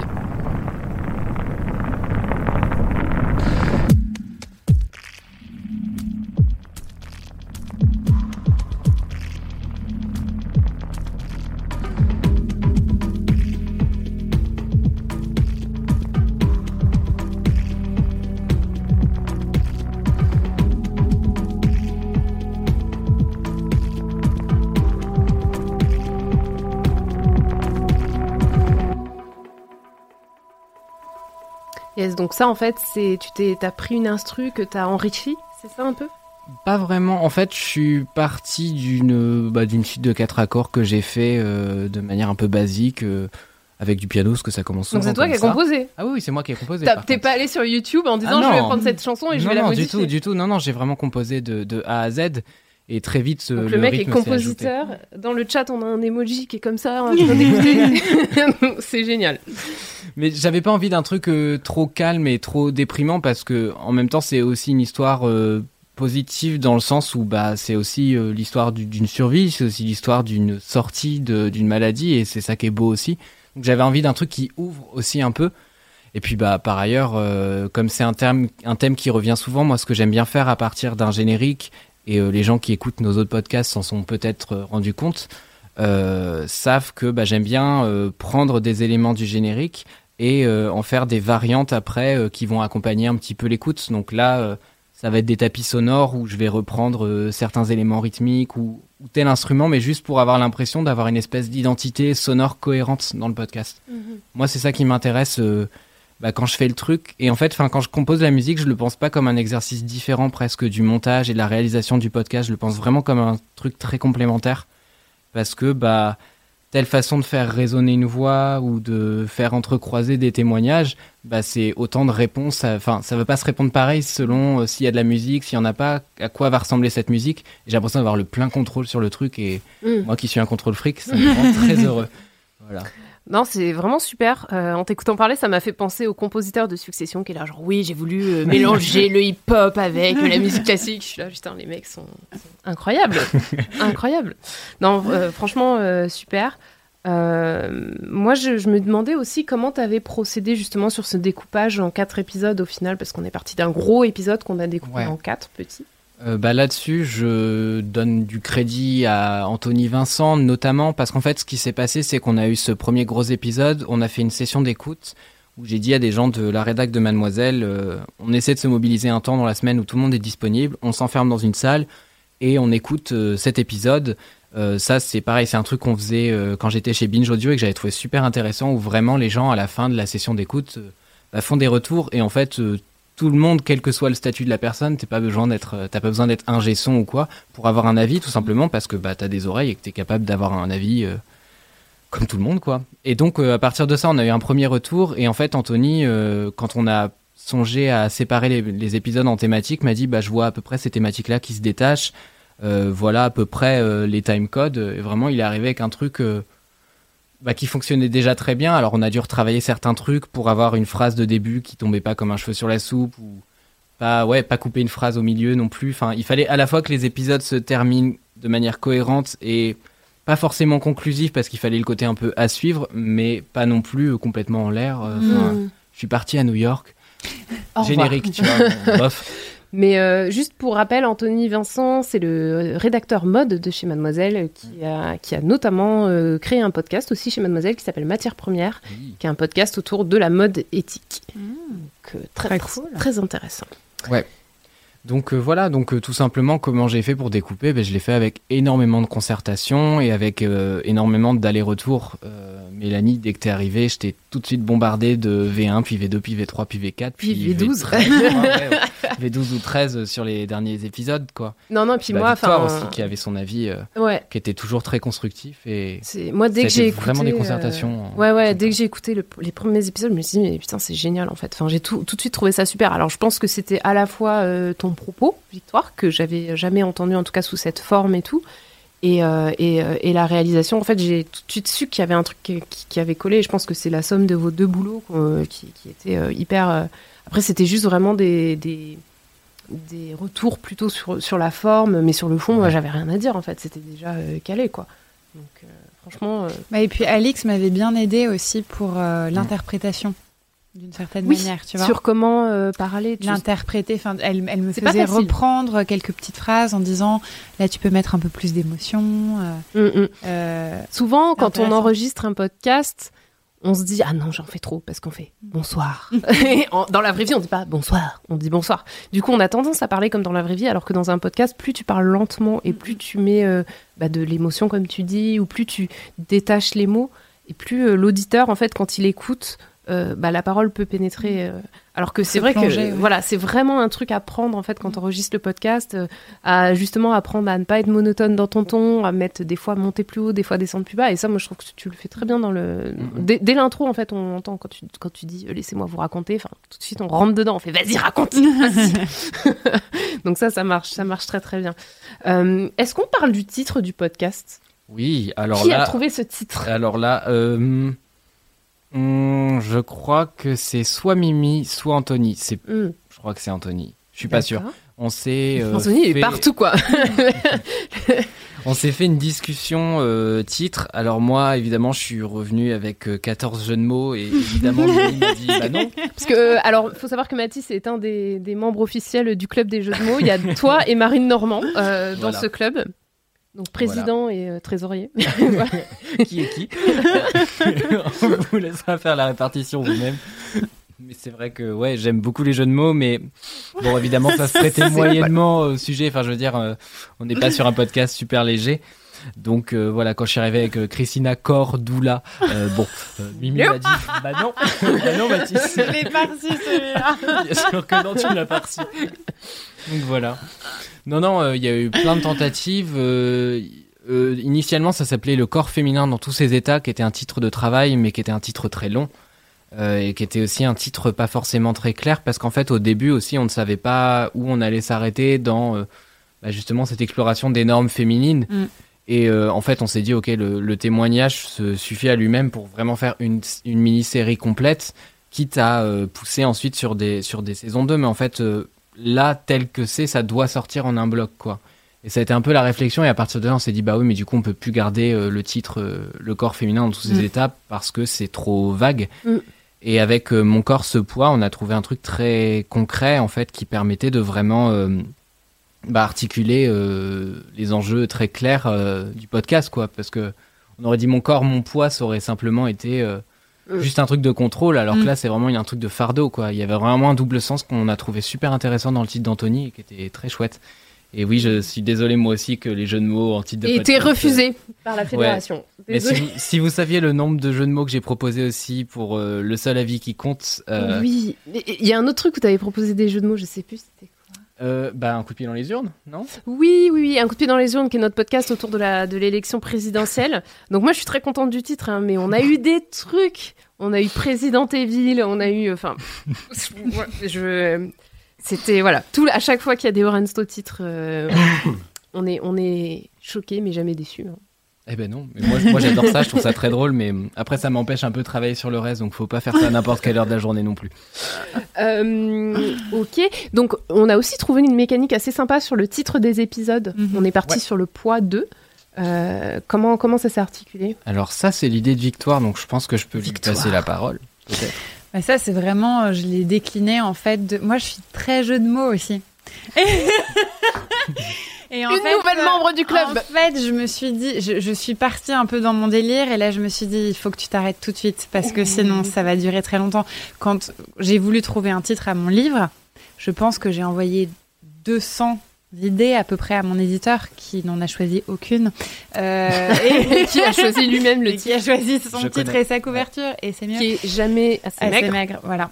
Euh, et du coup, euh, là, je me suis dit, mais en fait, en, en voyant ça, euh, le, enfin, mon corps se poids, je me suis dit, ah, mais en fait, euh, on- enfin, oui, je déjà, je trouvais ça super, ce titre-là. Et c'est vu, en fait, je me suis dit, ah, je sais pas, ça m'est venu ensuite d'un coup et de me dire, mais en fait, en écoutant chaque épisode que m'envoyait Mathilde, je me disais, ok, quel est le thème de cet épisode-là? Et là, je pense que c'est euh, la perfection, là, c'est plutôt le, euh, la- les injonctions de la société, euh, là, ça va être la culpabilité, la honte. Et du coup, je me disais, ah, bah, pourquoi pas reprendre, du coup, le poids 2 et ça peut marcher. Et je crois que vous en avez changé un, Oui. l'existence ou la vie, c'est toi, Oui, Mélanie, qui en a c'est changé. sur la fin. Oh là là. Donc, On euh, sait qui a fait quel changement. Travail d'équipe jusqu'au Yes. bout. On Yes. crédite ici. Ouais, exactement. Non, non, mais c'est vraiment, c'est vraiment cool parce que pour le coup, moi, j'ai travaillé sur plusieurs podcasts avant de- d'arriver chez Mademoiselle et, et généralement, je travaillais à une, deux, trois personnes maximum. Et là, c'est vraiment un, une eff- un effort d'équipe en Mhm. fait, où euh, il y a au moins cinq personnes qui ont contribué Ouais. euh, fortement euh, au produit euh, final qui est ce Mhm. podcast. Donc c'est très très cool de voir, euh, bah, de voir le résultat. Donc c'est cool de porter un, un truc dont on est fier et qu'on a envie de pousser. Et, euh, et c'est très cool aussi de voir. euh, bah là, il, il commence à vivre le podcast, mais c'est cool de voir qu'il a déjà une petite réception, qu'il y a déjà des gens qui ont envoyé des messages en disant que ça les avait touchés et tout. Mm. Et euh, bah, peut-être que tu peux nous en parler, toi, Victor, parce que tout à l'heure, tu m'as dit que c'était important pour toi, à travers le livre et à travers le podcast, de pouvoir, bah, de pouvoir peut-être toucher les gens. Mm. Euh, en quoi c'est important euh, en racontant ton histoire? Oui, je pense que c'est vraiment mon but principal maintenant. Enfin, je me suis vraiment engagée pour euh, la déstigmatisation et la prévention des troubles psychiques. Et c'est vrai que c'est ce qui résonne le plus en moi. Enfin, dès que j'ai un message euh, d'une jeune fille ou d'un jeune homme, c'est beaucoup de hum, membres de la famille principalement qui m'écrivent aussi. Euh, En me demandant euh, comment je peux aider telle personne ou quelqu'un qui me dit euh, je me reconnais là-dedans et ça m'a tellement aidé de sortir de l'isolement parce que je pense que quand on souffre en fait de quelque chose et principalement d'un trouble psychique, on peut vraiment se sentir extrêmement seul et on ne sait pas forcément où trouver de, une information ou trouver de l'aide. Surtout que, enfin, il y a- tellement de disparités sur le territoire français. À Paris, à la limite, ça peut être relativement facile de trouver de l'aide, mais on peut se retrouver autre part ou aussi en tout dépend de, de son milieu, euh, là aussi de sa couleur de peau. Enfin, il y a des, voilà, des inégalités énormes. Et du coup, c'est vrai que quand je reçois un message de quelqu'un qui me dit, bah, ça m'a un tout petit peu aidé dans mon parcours ou ça m'a aidé à me sentir moins seule, bah, je me dis, enfin, le truc est réussi, quoi. Enfin, il suffit d'une voix et c'est pour ça aussi que je me disais, le podcast, c'est cool parce que ça peut toucher plein de gens, c'est gratuit, euh, c'est ouvert à tous. Enfin, c'est trop bien. Parle-nous, Victoire, du film. Jamais assez maigre va être adapté en film. Mhm. Qu'est-ce qui se passe? Comment? Quand? Euh, Où ça en est? Alors ça, c'est un long processus. hein. C'est-à-dire que là, il faut être patient.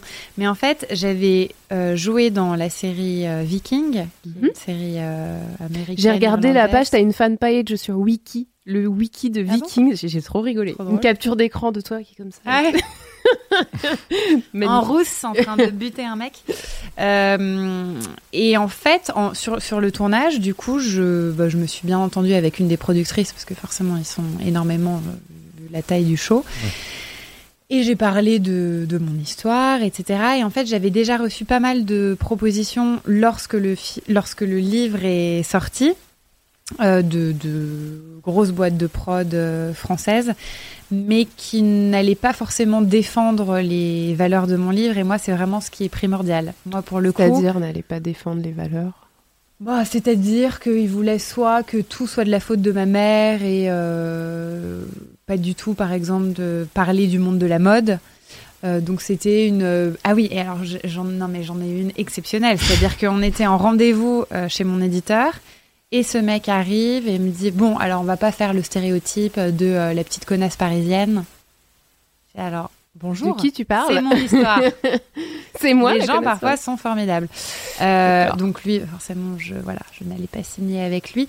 Alors il y en a d'autres qui voulaient en faire une comédie.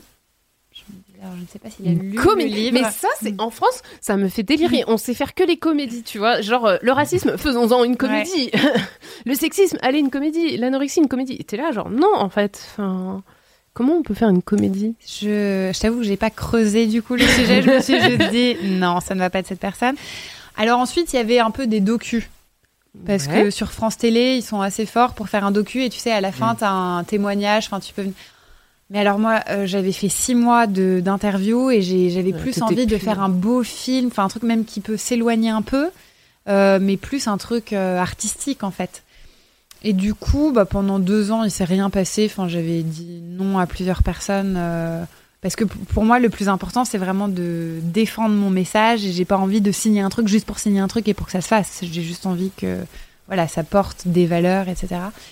Et du coup, en arrivant sur le tournage de Viking et en discutant avec cette productrice, je me suis dit ah, on est sur euh, la même longueur d'onde. Ce serait vraiment un, un étendard aussi féministe. En plus, depuis, j'avais appris les trucs par rapport au, à l'agent qui est un violeur. Donc, on pouvait intégrer beaucoup plus de choses, qui, donc étoffer vraiment Mm. tous les propos de mon livre. Euh, et donc, euh, ils ont signé une option il y a un an et demi. Donc là, on en est à la version 7 du scénario. Mhm. Et donc, attends, juste pour être sûr, du coup, ce serait plus un film euh, en France? Enfin, oui. un film français. Enfin, ce serait un film en anglais, en tout cas. Après, c'est un film qui peut sortir sur Netflix. Ou voilà, pour l'instant, il faut qu'il parle aussi à des. Ça peut être une coproduction française. distributeurs, Ok. Exactement. Euh, mais du coup, il y aura effectivement une adaptation aussi culturelle, dans le sens où, comme ce sera en anglais, euh, on pense que par exemple, la maman sera française et le papa anglais, ou inversement. On veut quand même garder euh, le fait qu'elle est, en tout cas. Tu parce sais, qu'il je sais déjà qui je vois dans ton rôle. Oh my god. Ah bah alors, si t'as des idées, vas-y, parce que c'est l'enfer une de actrice trouver. franco-anglaise qui a explosé euh, ces trois dernières années. Oh, ça- Peut-être pour la maman. C'est mais, la meilleure. mais non, mais Emma Mackey de Sex Education. Ah oui. Mais elle a mon âge. Bah, Il faut qu'on ait une fille de 15 ans. Parce qu'on va pas demander à une fille de Bien maigrir, sûr. Ouais, bien sûr. tu vois, vu le, vu Mais le que- propos. que- com- comment donc il faut vous- que ce soit une fille super mince, donc une ado. Casting call. vous êtes ado Non, mais voilà, Vous mais c'est ça aussi qui est tricky en fait quand même de caster une, une meuf très mince. Enfin, tu vois, c'est Bah, C'est-à-dire que si t'as moins de 18 ans, ça peut être quand même relativement ta morphologie. Alors encore une fois, pas d'être forcément rachitique, mais euh, oui, là il faut que la fille soit très menue. Et moi, évidemment, je ne vais jamais du coup demander à une nana de maigrir pour de le rôle. Bah non, possiblement se sûr. mettre en danger pour être dans un film qui parle d'un Alors dans le chat, on est d'accord avec moi. Moumou Patalo dit j'ai pensé à la même personne. Oh my god. Non mais franchement, Emma Mackey, elle est trop bien. Enfin, Ouais. vous ressemblez, elle est franco euh, franco-anglaise, ça aurait été top. Mais bon, Ouais. effectivement. Mais non, mais il faut. Oui, mais elle, je pense qu'elle a, sauvage. elle a 26, 27 ans cette fille, non Ouais, euh, ouais, ouais, là dans ces ouais, eaux-là. dans ces Et elle sort avec un mec de 50 ans. Ceci est une autre histoire. Euh... Romain Duris, si tu nous entends. Elle est née pas très loin de chez moi. Ouais, Ça partait mal pour elle quand même. Ouais. Ah bon? Ça s'est mal passé pour toi? Bah, je sais pas, elle est née dans la Sarthe quand même. Hein. euh, Ouais, mais tu vois, François franco-anglaise. Fillon, tu vois. Ah, Bah oui, la Sarthe. Mmh. C'est ça, dur. Le Mans, ma mère aussi est née au Mans. Comme Hélène, mais vous connaissez pas Hélène de Hélène et les garçons? Bah, si, oui, quand même. ouais. Ah, ah, quand même. Ouf, À chaque fois, je, je sors mes références, je suis là, genre, non, en fait, euh, c'est bon, personne n'était né. Non, mais c'est bon. Ici. Mais euh, ok, d'accord. Donc casting et scénario Donc- en cours de, ré- de rédaction. Voilà, exactement. Ensuite, c'est toujours le même problème dans le cinéma, c'est-à-dire qu'il faut trouver des noms connus Mm. ok, pour avoir de l'argent. Ben, vous avez qu'à caster un, un mec qui a une sale aura euh, pour, euh, pour le, le type là. Attends, Ah bah tu vois, genre un, tu castes un gars qui joue un peu un rôle euh, Mm, mm. et qui a un grand nom. Il y en a plein des mecs comme ça dans le Bien cinéma sûr. français. Puis il y a les parents aussi, il y a le rôle des parents. Ouais, tu peux mettre des stars dans les parents. Absolument, Tu peux mettre des stars dans les copines de New York. absolument. Ah, il y a plein de possibilités. Non, mais c'est hyper intéressant en tout cas. Donc là, on est dans une phase où on attend et où on travaille dessus, quoi. C'est pas, tu, tu Voilà, nous dis moi- pas, ça sort euh, moi, le je 3 suis- janvier 2023. Non, non, quoi. bah non. Moi, je suis coproductrice du truc, donc Mhm. du coup, j'ai pu en fait recréer une idée originale parce que je voulais pas que ce soit exactement Adapté du livre. mon livre. Euh, et puis même, ça donne des libertés justement par rapport à totalement mon histoire, mes parents, etc. Et ça me permet aussi d'avoir un droit de regard. Euh, comme Oui. ça reste quand même mon histoire, je veux pas que n'importe quoi soit fait à partir de ça. Ouais. Euh, sur la version finale, euh, voilà, du, montage et justement sur tous les processus de création, donc euh, le script, euh, et puis tout, enfin le casting, les coproducteurs, etc. Donc c'est hyper intéressant aussi de Oh, c'est super. bosser là-dessus. Ben, J'espère qu'on sera invité à l'avant-première. Absolument. Que- Donc euh, bon, euh, si tu veux, mais du coup, si tu veux un ordre, à mon avis, c'est c'est dans deux ans, quoi. Mhm. Oui, le temps que tout se mette en place, qu'on trouve De les le de Ça laisse le temps de trouver des jeux de mots, hein, c'est bien. Tu vas avoir un vieux jeu de mots sur la couve, sur l'affiche du film et tout. euh. Matisse, mademoiselle.com. L'enfer. Pardon. Yes, c'est super. Euh, du coup, euh, tu disais que tu es impliqué notamment maintenant sur euh, le plan activiste de, pour, euh, bah, pour la santé en fait, des, des personnes. Comment ça se manifeste? Qu'est-ce que tu fais? Tu, tu fais partie d'associations? Tu travailles Oui. avec des associations de santé Alors, mentale? Absolument. Moi, j'ai créé un, un site avec une euh, copine qui, elle, est basée au Canada, euh, qui s'appelle hellopsycho.fr. Le but, c'était vraiment de se dire, OK, il y a plein de choses qui existent au Canada, au Royaume-Uni. Moi, j'ai vécu à Londres pendant sept ans. Et ils sont tellement plus en avance que nous pour, euh, enfin, pour tout ce qui est justement déstigmatiser la maladie mentale, en parler librement, etc. Là-bas, pendant le Covid, tu pendant les confinements, tu pouvais voir des publicités énormes de euh, euh, soyez bienveillants les uns avec, envers les autres, euh, tous les handicaps ne sont pas visibles, enfin, parce que c'est normal là-bas d'en parler. Euh, tu peux parler de, de tes règles, de euh, ce que tu manges pas, de si tu te sens pas bien à table. Enfin, c'est beaucoup plus décomplexé. Même les politiques, d'ailleurs, une nana euh, euh, qui est ministre des Sports, mais dans le ce qu'ils appellent le shadow government, donc qui n'est pas dans le gouvernement de Boris Johnson. L'opposition. Exactement, et qui a dit euh, publiquement j'ai toujours souffert de troubles du comportement alimentaire, d'une mauvaise image de moi. Elle a fait toute une interview dans le Grazia UK. Enfin, c'est c'est open d'en parler, comme beaucoup plus aussi euh, aux États-Unis, quand même, en tout cas de la santé mentale et tout. Et j'aimerais bien effectivement importer ça en France. Donc avec euh, Macha, on a créé juste ce site. Là, le but, c'était vraiment juste de se dire, ok, si quelqu'un cherche une information, euh, en tout cas, ça existe quelque part, même si c'était juste là aussi un premier pas, parce que je sais bien que les jeunes euh, passent pas leur temps à chercher des trucs sur les sites internet, c'est plus les réseaux sociaux et tout. Mm. J'ai appris récemment que les jeunes cherchent énormément de choses sur TikTok, qui est un moteur de Ouais. recherche en fait. Alors TikTok, tu sais que je me suis mise sur TikTok, je me suis Mhm. faite insulter puissance divine parce que en fait j'étais juste, euh, j'ai participé à un truc TikTok d'un pote qui fait du make-up et tout, donc on était, euh, enfin il m'a mis sur une story pour me faire euh, un shooting, enfin bref. Et du coup quelqu'un en me voyant dit ah c'est la fille euh, qui parle des TCA. Quelqu'un dit ah mais c'est quoi les TCA Donc du coup je me dis ah peut-être que les gens ne connaissent pas trop ce que sont donc les troubles du comportement alimentaire. Donc je me dis, je vais me créer un petit compte euh, TikTok Pour en pour parler. parler de ça, comme je le fais régulièrement sur Instagram, mais c'est vrai que ça permet d'avoir accès à d'autres personnes. Et je commence à faire un peu des vidéos sur les troubles psychiques de manière générale et tout. Et je me dis, je vais élargir à ce qui, tout ce qui touche aussi aux femmes. Et c'est vrai que TikTok, c'est fou parce que tu peux toucher hyper vite. Enfin, tu fais Beaucoup des de monde, vidéos à ouais. 6000 vues euh, d'un coup, quoi. Et j'en, mais j'en ai fait une, du coup, sur le harcèlement de rue. Ah. Voilà. Euh, parce que je, je sors mais d'un métro parisien, je sais plus si c'était Bourse ou voilà. Et un mec me traite de pute. Mhm. Voilà, le quotidien, j'ai La envie vie d'une dire. parisienne euh, classique, tout va bien. Donc je fais juste une petite vidéo en disant fatiguée en 2020, c'était en 2021 de te faire insulter dans la rue gratuitement alors que tu n'as rien demandé, pas dit bonjour à cette personne, voilà. Et les gens, mais je, je sais pas, mais des centaines et des centaines de commentaires de personnes qui me disent mais en même temps comment t'étais habillée, Mm. regarde ton maquillage. Euh, et j'ai eu la bêtise de répondre, de dire ce n'est pas parce que tu t'habilles d'une telle ou telle manière, nan. Et, et encore des mecs qui m'écrivent, euh, ah oui parce que j'ai, je sais pas, on me disait mais par rapport à tes copines, euh, parce que j'ai dit ça n'a rien à voir. euh, mes copines se font aussi toutes, enfin c'est arrivé à littéralement toute femme que je puisse connaître. Et m'ont dit mais en même temps euh, si c'est tes copines forcément par rapport aux attitudes que vous avez par rapport aux hommes enfin n'importe.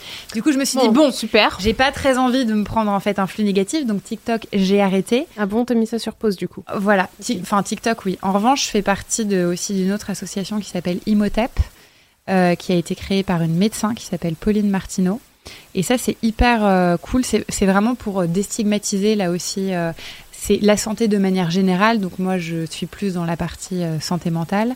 Elle a aussi créé un truc qui s'appelle les Ateliers Mercure, qui est un think tank. Donc ça c'est vra- c'est vraiment un, un institut de pensée qui est totalement apolitique, basé su- enfin, sur la santé. Et en fait c'est pour donner des nouvelles directives euh, sur la santé en France. Donc elle, elle est médecin de santé publique. C'est tout un groupe de médecins. Il y a aussi des étudiants en, mé- en médecine, en psychologie, et donc on a des, groupes en fait, de, des réunions pour se dire comment on pourrait améliorer euh, la santé en France, donc par rapport aux déserts médicaux, par rapport aux inégalités, et c'est essayer de trouver des solutions. Là, tu vois, j'ai fait un stage par exemple à l'hôpital Robert Debré euh, pendant un mois euh, par rapport à mes études de psychologie. Euh, et tu te dis, mais il y a, y a quand même beaucoup de choses à changer. Euh, Mhm. par exemple, tu as des gens qui sont refusés de l'hôpital Necker parce qu'ils ne parlent pas assez bien français. Ah Quoi? Mais. Oui, c'est illégal.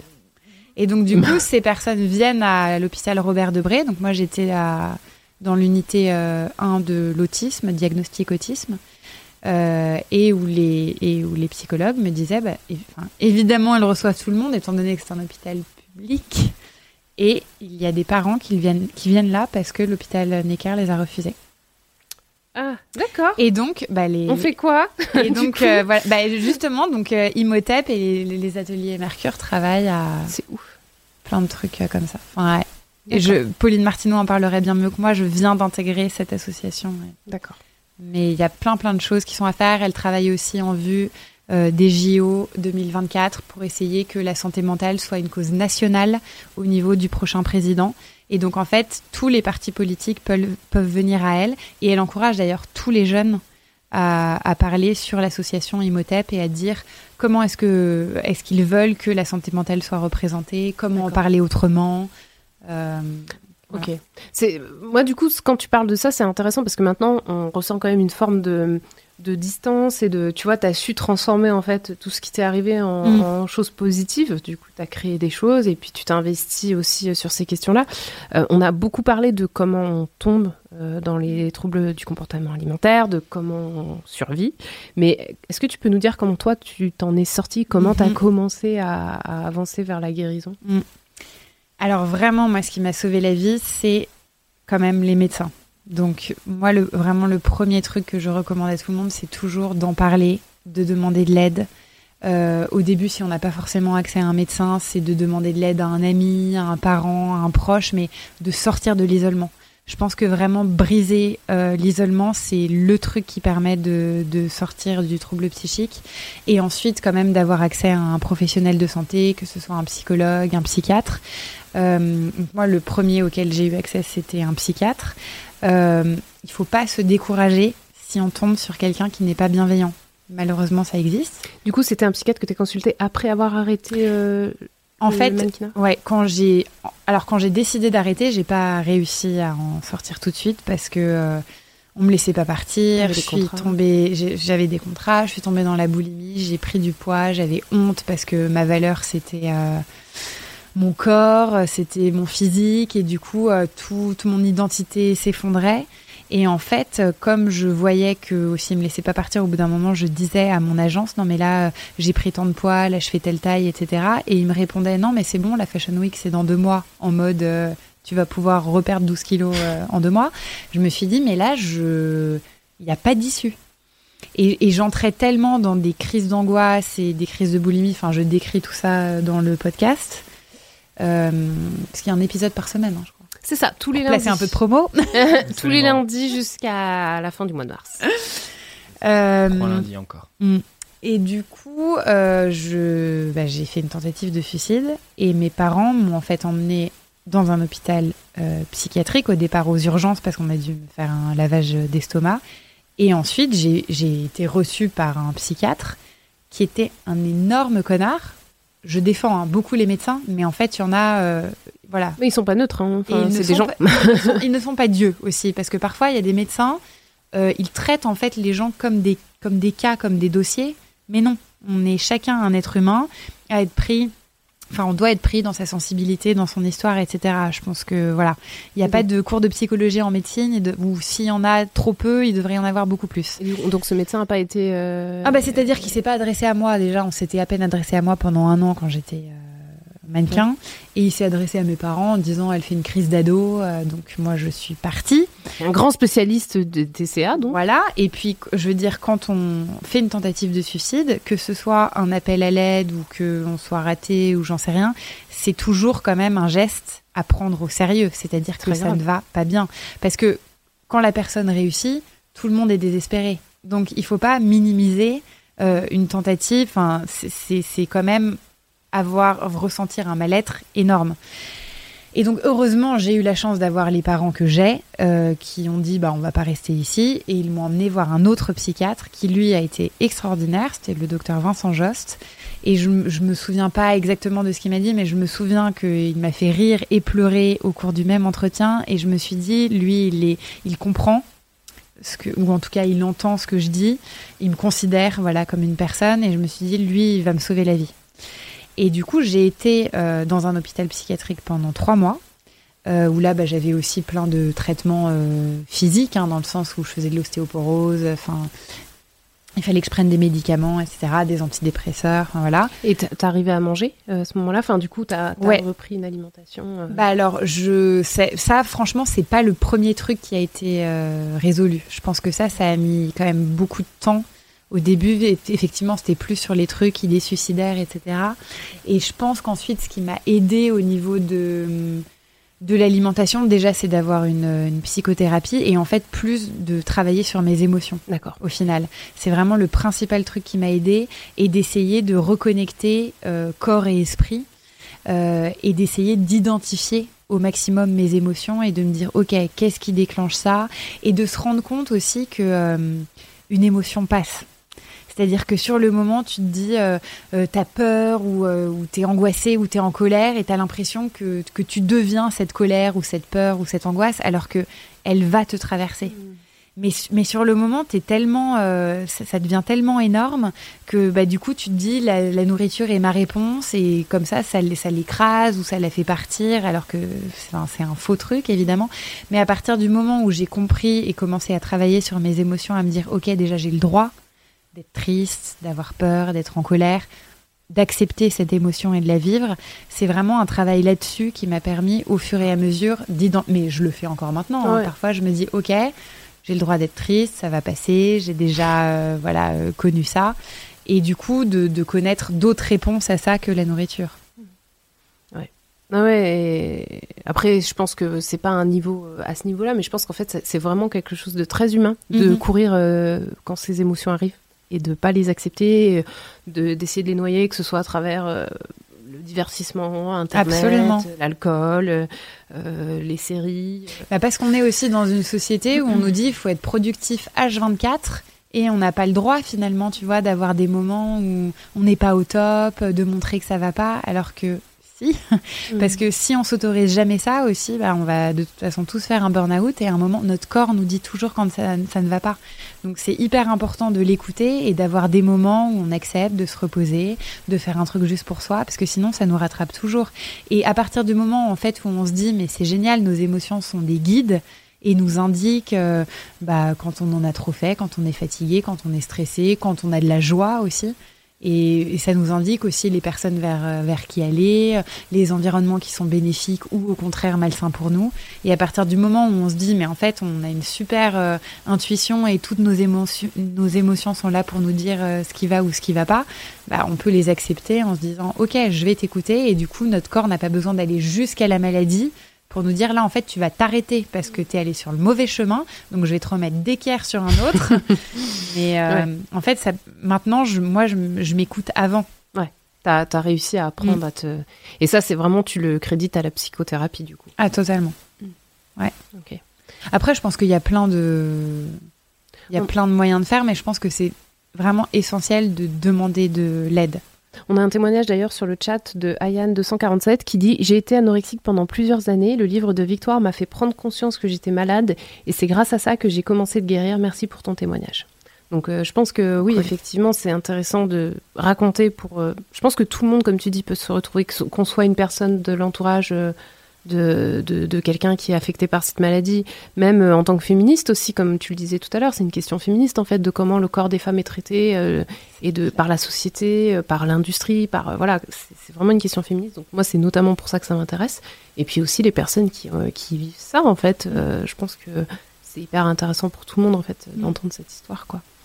Mais du coup, j'avais une question. Est-ce que tu as des questions, Mathis Je suis le conducteur, mais si tu as des questions qui te viennent, n'hésite pas. hein.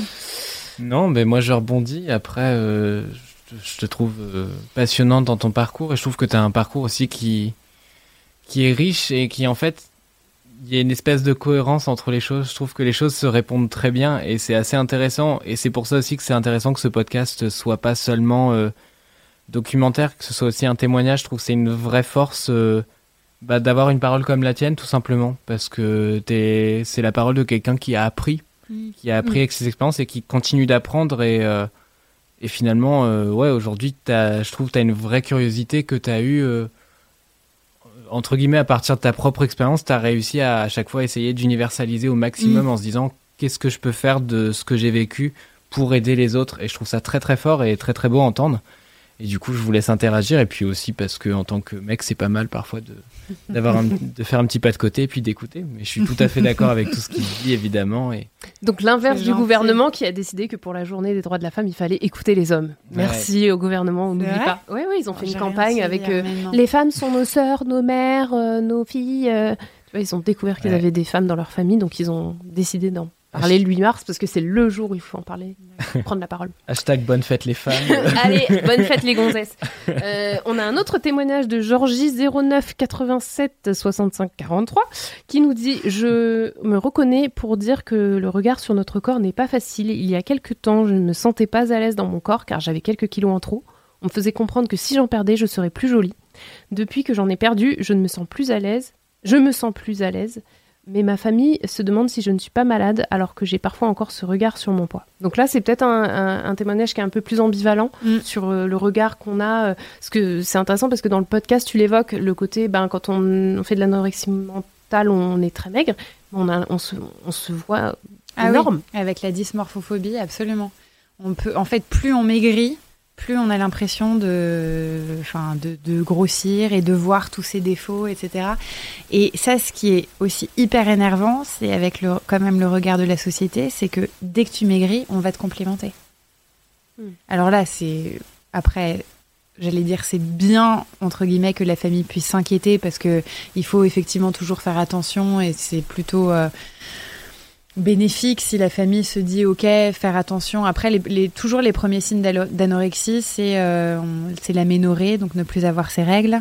Le lanugo, Euh, c'est être euh, pardon? Le lanugo oui absolument. C'est euh, l'angoisse par rapport à la nourriture. Donc de se dire oh là non je peux peut-être pas manger ci ou ça. Le tri des aliments manger avec les gens enfin enf- avec quelqu'un euh, avoir une angoisse d'aller au restaurant, par exemple, sans checker le menu ou des trucs comme ça. Donc, s'il y a des signaux comme ça qui s'installent, c'est effectivement euh, une angoisse. Mais, mais sinon, c'est vrai que dans la société, moi, ce qui m'énerve aussi, c'est ce truc de dire euh, on va toujours complimenter quelqu'un quand, quand, il ou elle maigrit, alors que ça peut être. euh, un signe de maladie. quoi. bah, absolument. Euh, tout comme l'inverse pourrait potentiellement être bénéfique. Enfin, ça peut être bien de prendre du poids et ça peut être, euh, ça veut dire qu'on est en meilleure santé. Euh, tout comme aussi on peut maigrir parce que au contraire, bah, je sais pas, on a un méga chagrin d'amour ou euh, enfin ça va pas bien. Et tout de suite c'est euh, noir ou blanc quoi. D'ailleurs, tu le racontes un peu ça dans le podcast le- Mm. quand tu as commencé à prendre du poids, que du coup les gens te disaient mais t'étais tellement belle Ouais. avant, alors que t'étais malade en fait avant. Je tombais du piédestal. Ça fait beaucoup penser à des choses que j'ai pu entendre. Euh, Il y a un podcast qui a été lancé par Gras Politique qui s'appelle Matière Grasse, euh, ce qui déjà est un excellent titre. Et, le premier épisode, euh, le premier épisode était tout simplement consacré au régime alimentaire. Et du coup, les filles échangeaient autour de la table sur toutes les réflexions qu'elles avaient eues. Et c'est, enfin, et c'était assez drôle de voir que même moi, en tant que personne mince, c'est des réflexions qui m'avaient déjà frappé, ou enfin que j'avais déjà entendu dans mon entourage. Et Du genre. bah du genre le truc de ah tu vas vraiment te resservir. J'ai entendu des gens à table dire ça à ma sœur, euh, dire ça à mes cousines. Mm. Évidemment rarement aux mecs, hein, on va Mm. pas se mentir.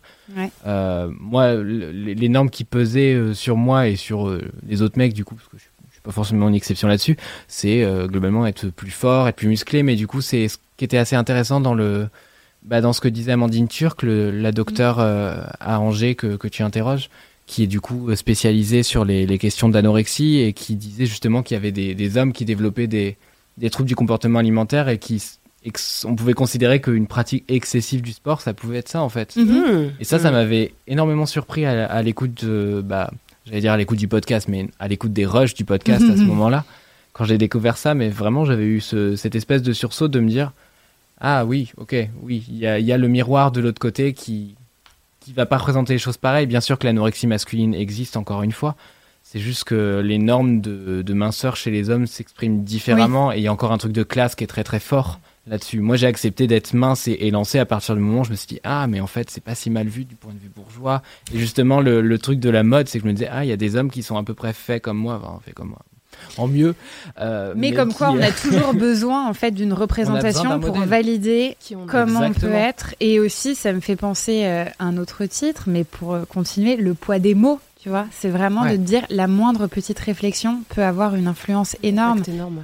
Et tu as d'ailleurs plein de réflexions aussi qui déclenchent des anorexies. Si quelqu'un te dit euh, un truc et tu vas te dire, principalement à l'adolescence, parce que c'est aussi euh, à ce moment-là que ça se déclenche et tous les troubles psychiques, par exemple. Et c'est hyper important de se dire que voilà, déjà notre valeur ne dépend pas de ça et il faut essayer au maximum. Mais je dis ça, hein, et je suis la première à être, à avoir besoin de plein de validations et tout, mais essayer au maximum de se détacher du, du regard des autres et, euh, et ne pas commencer de régime parce que quelqu'un va nous dire ah t'es ceci, t'es cela, parce que les gens aussi adorent lancer des pics parce que eux-mêmes ont besoin de validation et on, parle, on ne parle toujours que de soi. Mm. Donc euh, la jalousie, c'est parce qu'on n'est pas soi bien même et on a besoin de voilà remettre sur les autres euh, ce qui nous déplaît chez nous. mais- Et du coup, aujourd'hui, tu dirais que c'est quoi ton rapport avec la nourriture? Tu sais apaisé ou c'est encore en, en travail Alors, euh, oui, c'est sûr que par rapport à ce que c'était, il y a quand même, heureusement, merci, eu beaucoup de chemin et ça va beaucoup mieux. Mais je sais que c'est quand même ma réponse émotionnelle si un truc ne va pas. Je parlais de chagrin d'amour tout à l'heure. Euh, c'est sûr que ça, quand ça m'arrive, moi, ma réponse, c'est la nourriture. D'accord. Euh, la grande différence, c'est que maintenant, je le sais, je sais comment je réagis, donc je me dis, ok, là, je sais que je fais ça pour ça, donc ça va passer, calme-toi, j'arrive à moins me mettre dans tous mes états où ça dure moins longtemps.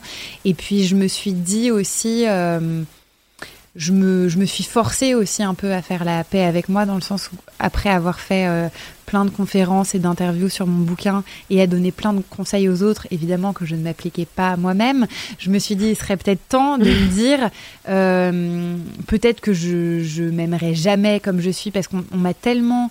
Je sais que ça, ça peut énerver plein de gens, parce que de l'extérieur, les gens se disent, ah, elle est mince, elle est ceci, machin.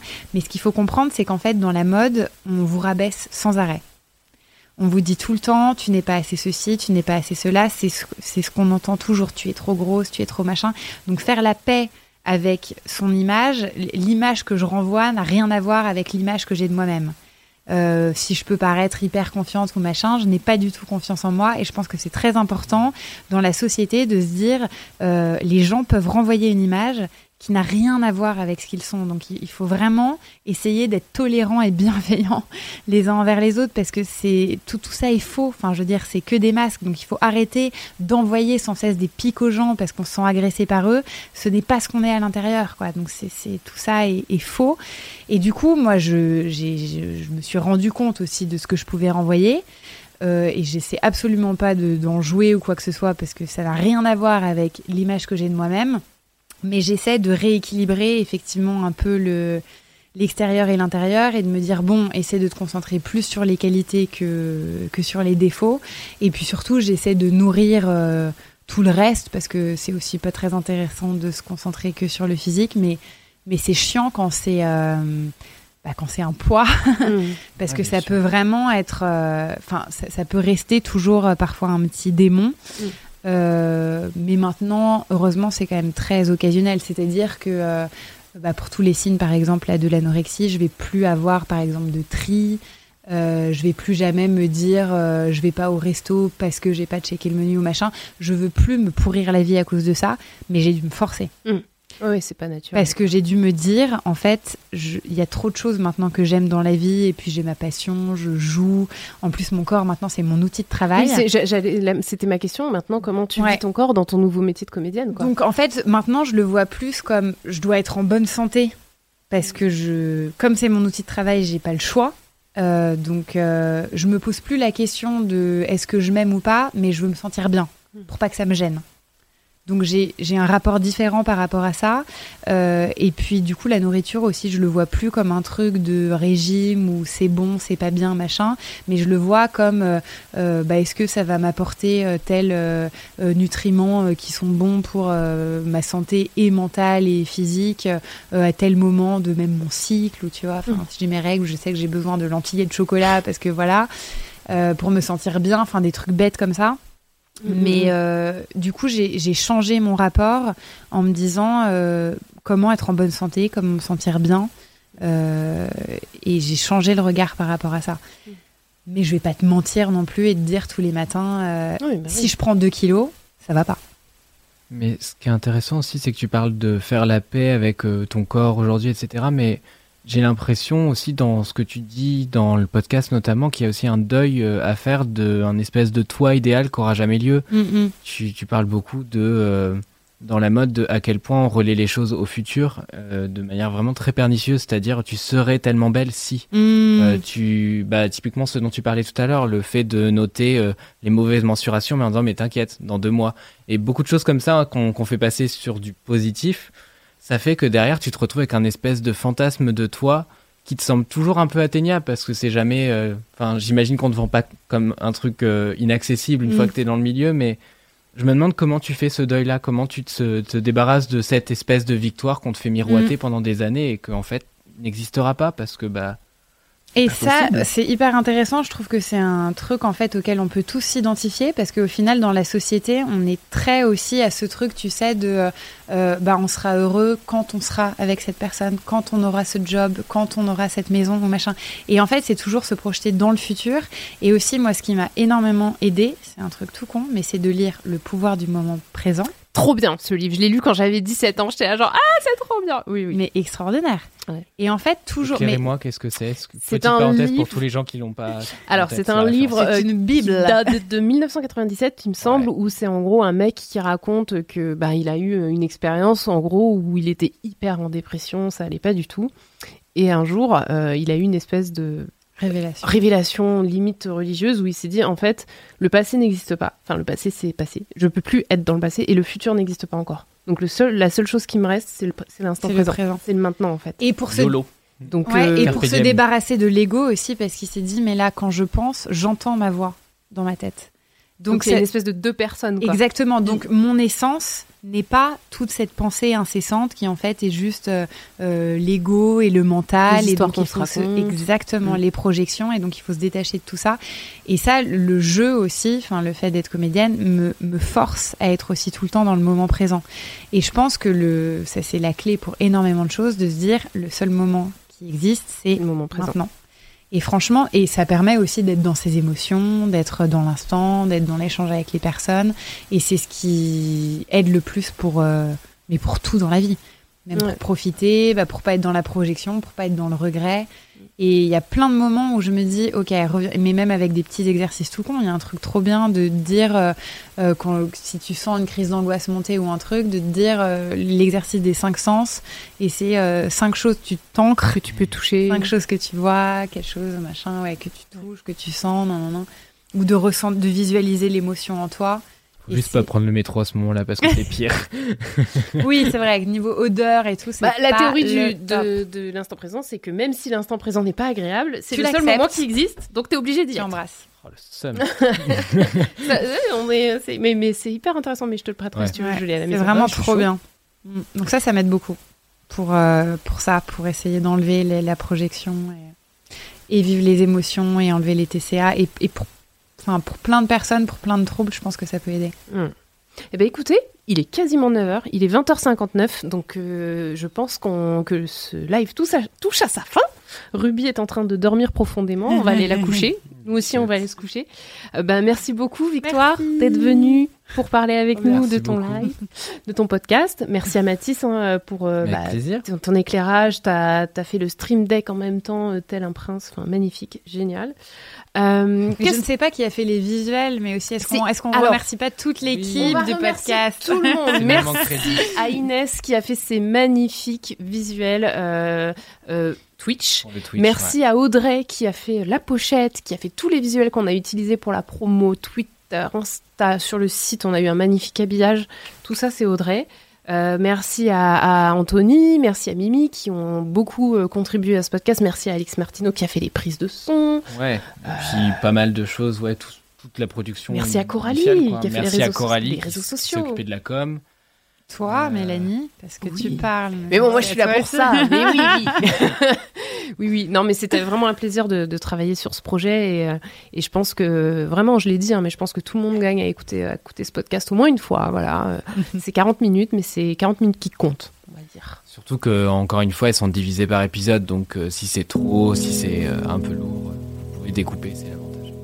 Ruby s'est réveillée pile pour la fin. Elle n'arrête pas d'éternuer actuellement, c'est un grand moment.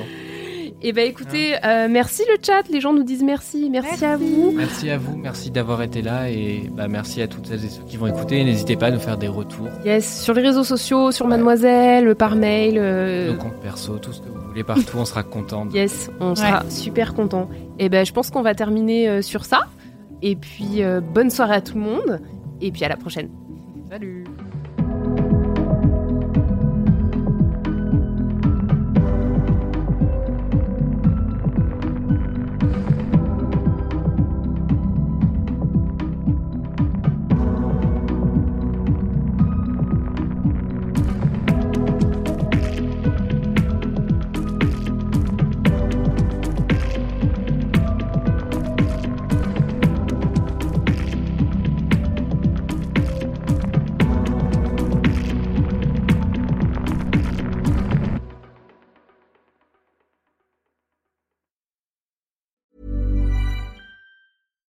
As humans, we're naturally driven by the search for better. But when it comes to hiring, the best way to search for a candidate isn't to search at all. Don't search, match with Indeed. When I was looking to hire someone, it was so slow and overwhelming. I wish I had used Indeed. If you need to hire, you need Indeed. Indeed is your matching and hiring platform with over 350 million global monthly visitors, according to Indeed data, and a matching engine that helps you find quality candidates fast. Ditch the busy work. Use Indeed for scheduling, screening, and messaging so you can connect with candidates faster. And Indeed doesn't just help you hire faster. 93% of employers agree Indeed delivers the highest quality matches compared to other job sites, according to a recent Indeed survey. And listeners of this show will get a $75 sponsored job credit to get your jobs more visibility at Indeed.com slash podcast. That's Indeed.com slash podcast. Terms and conditions apply.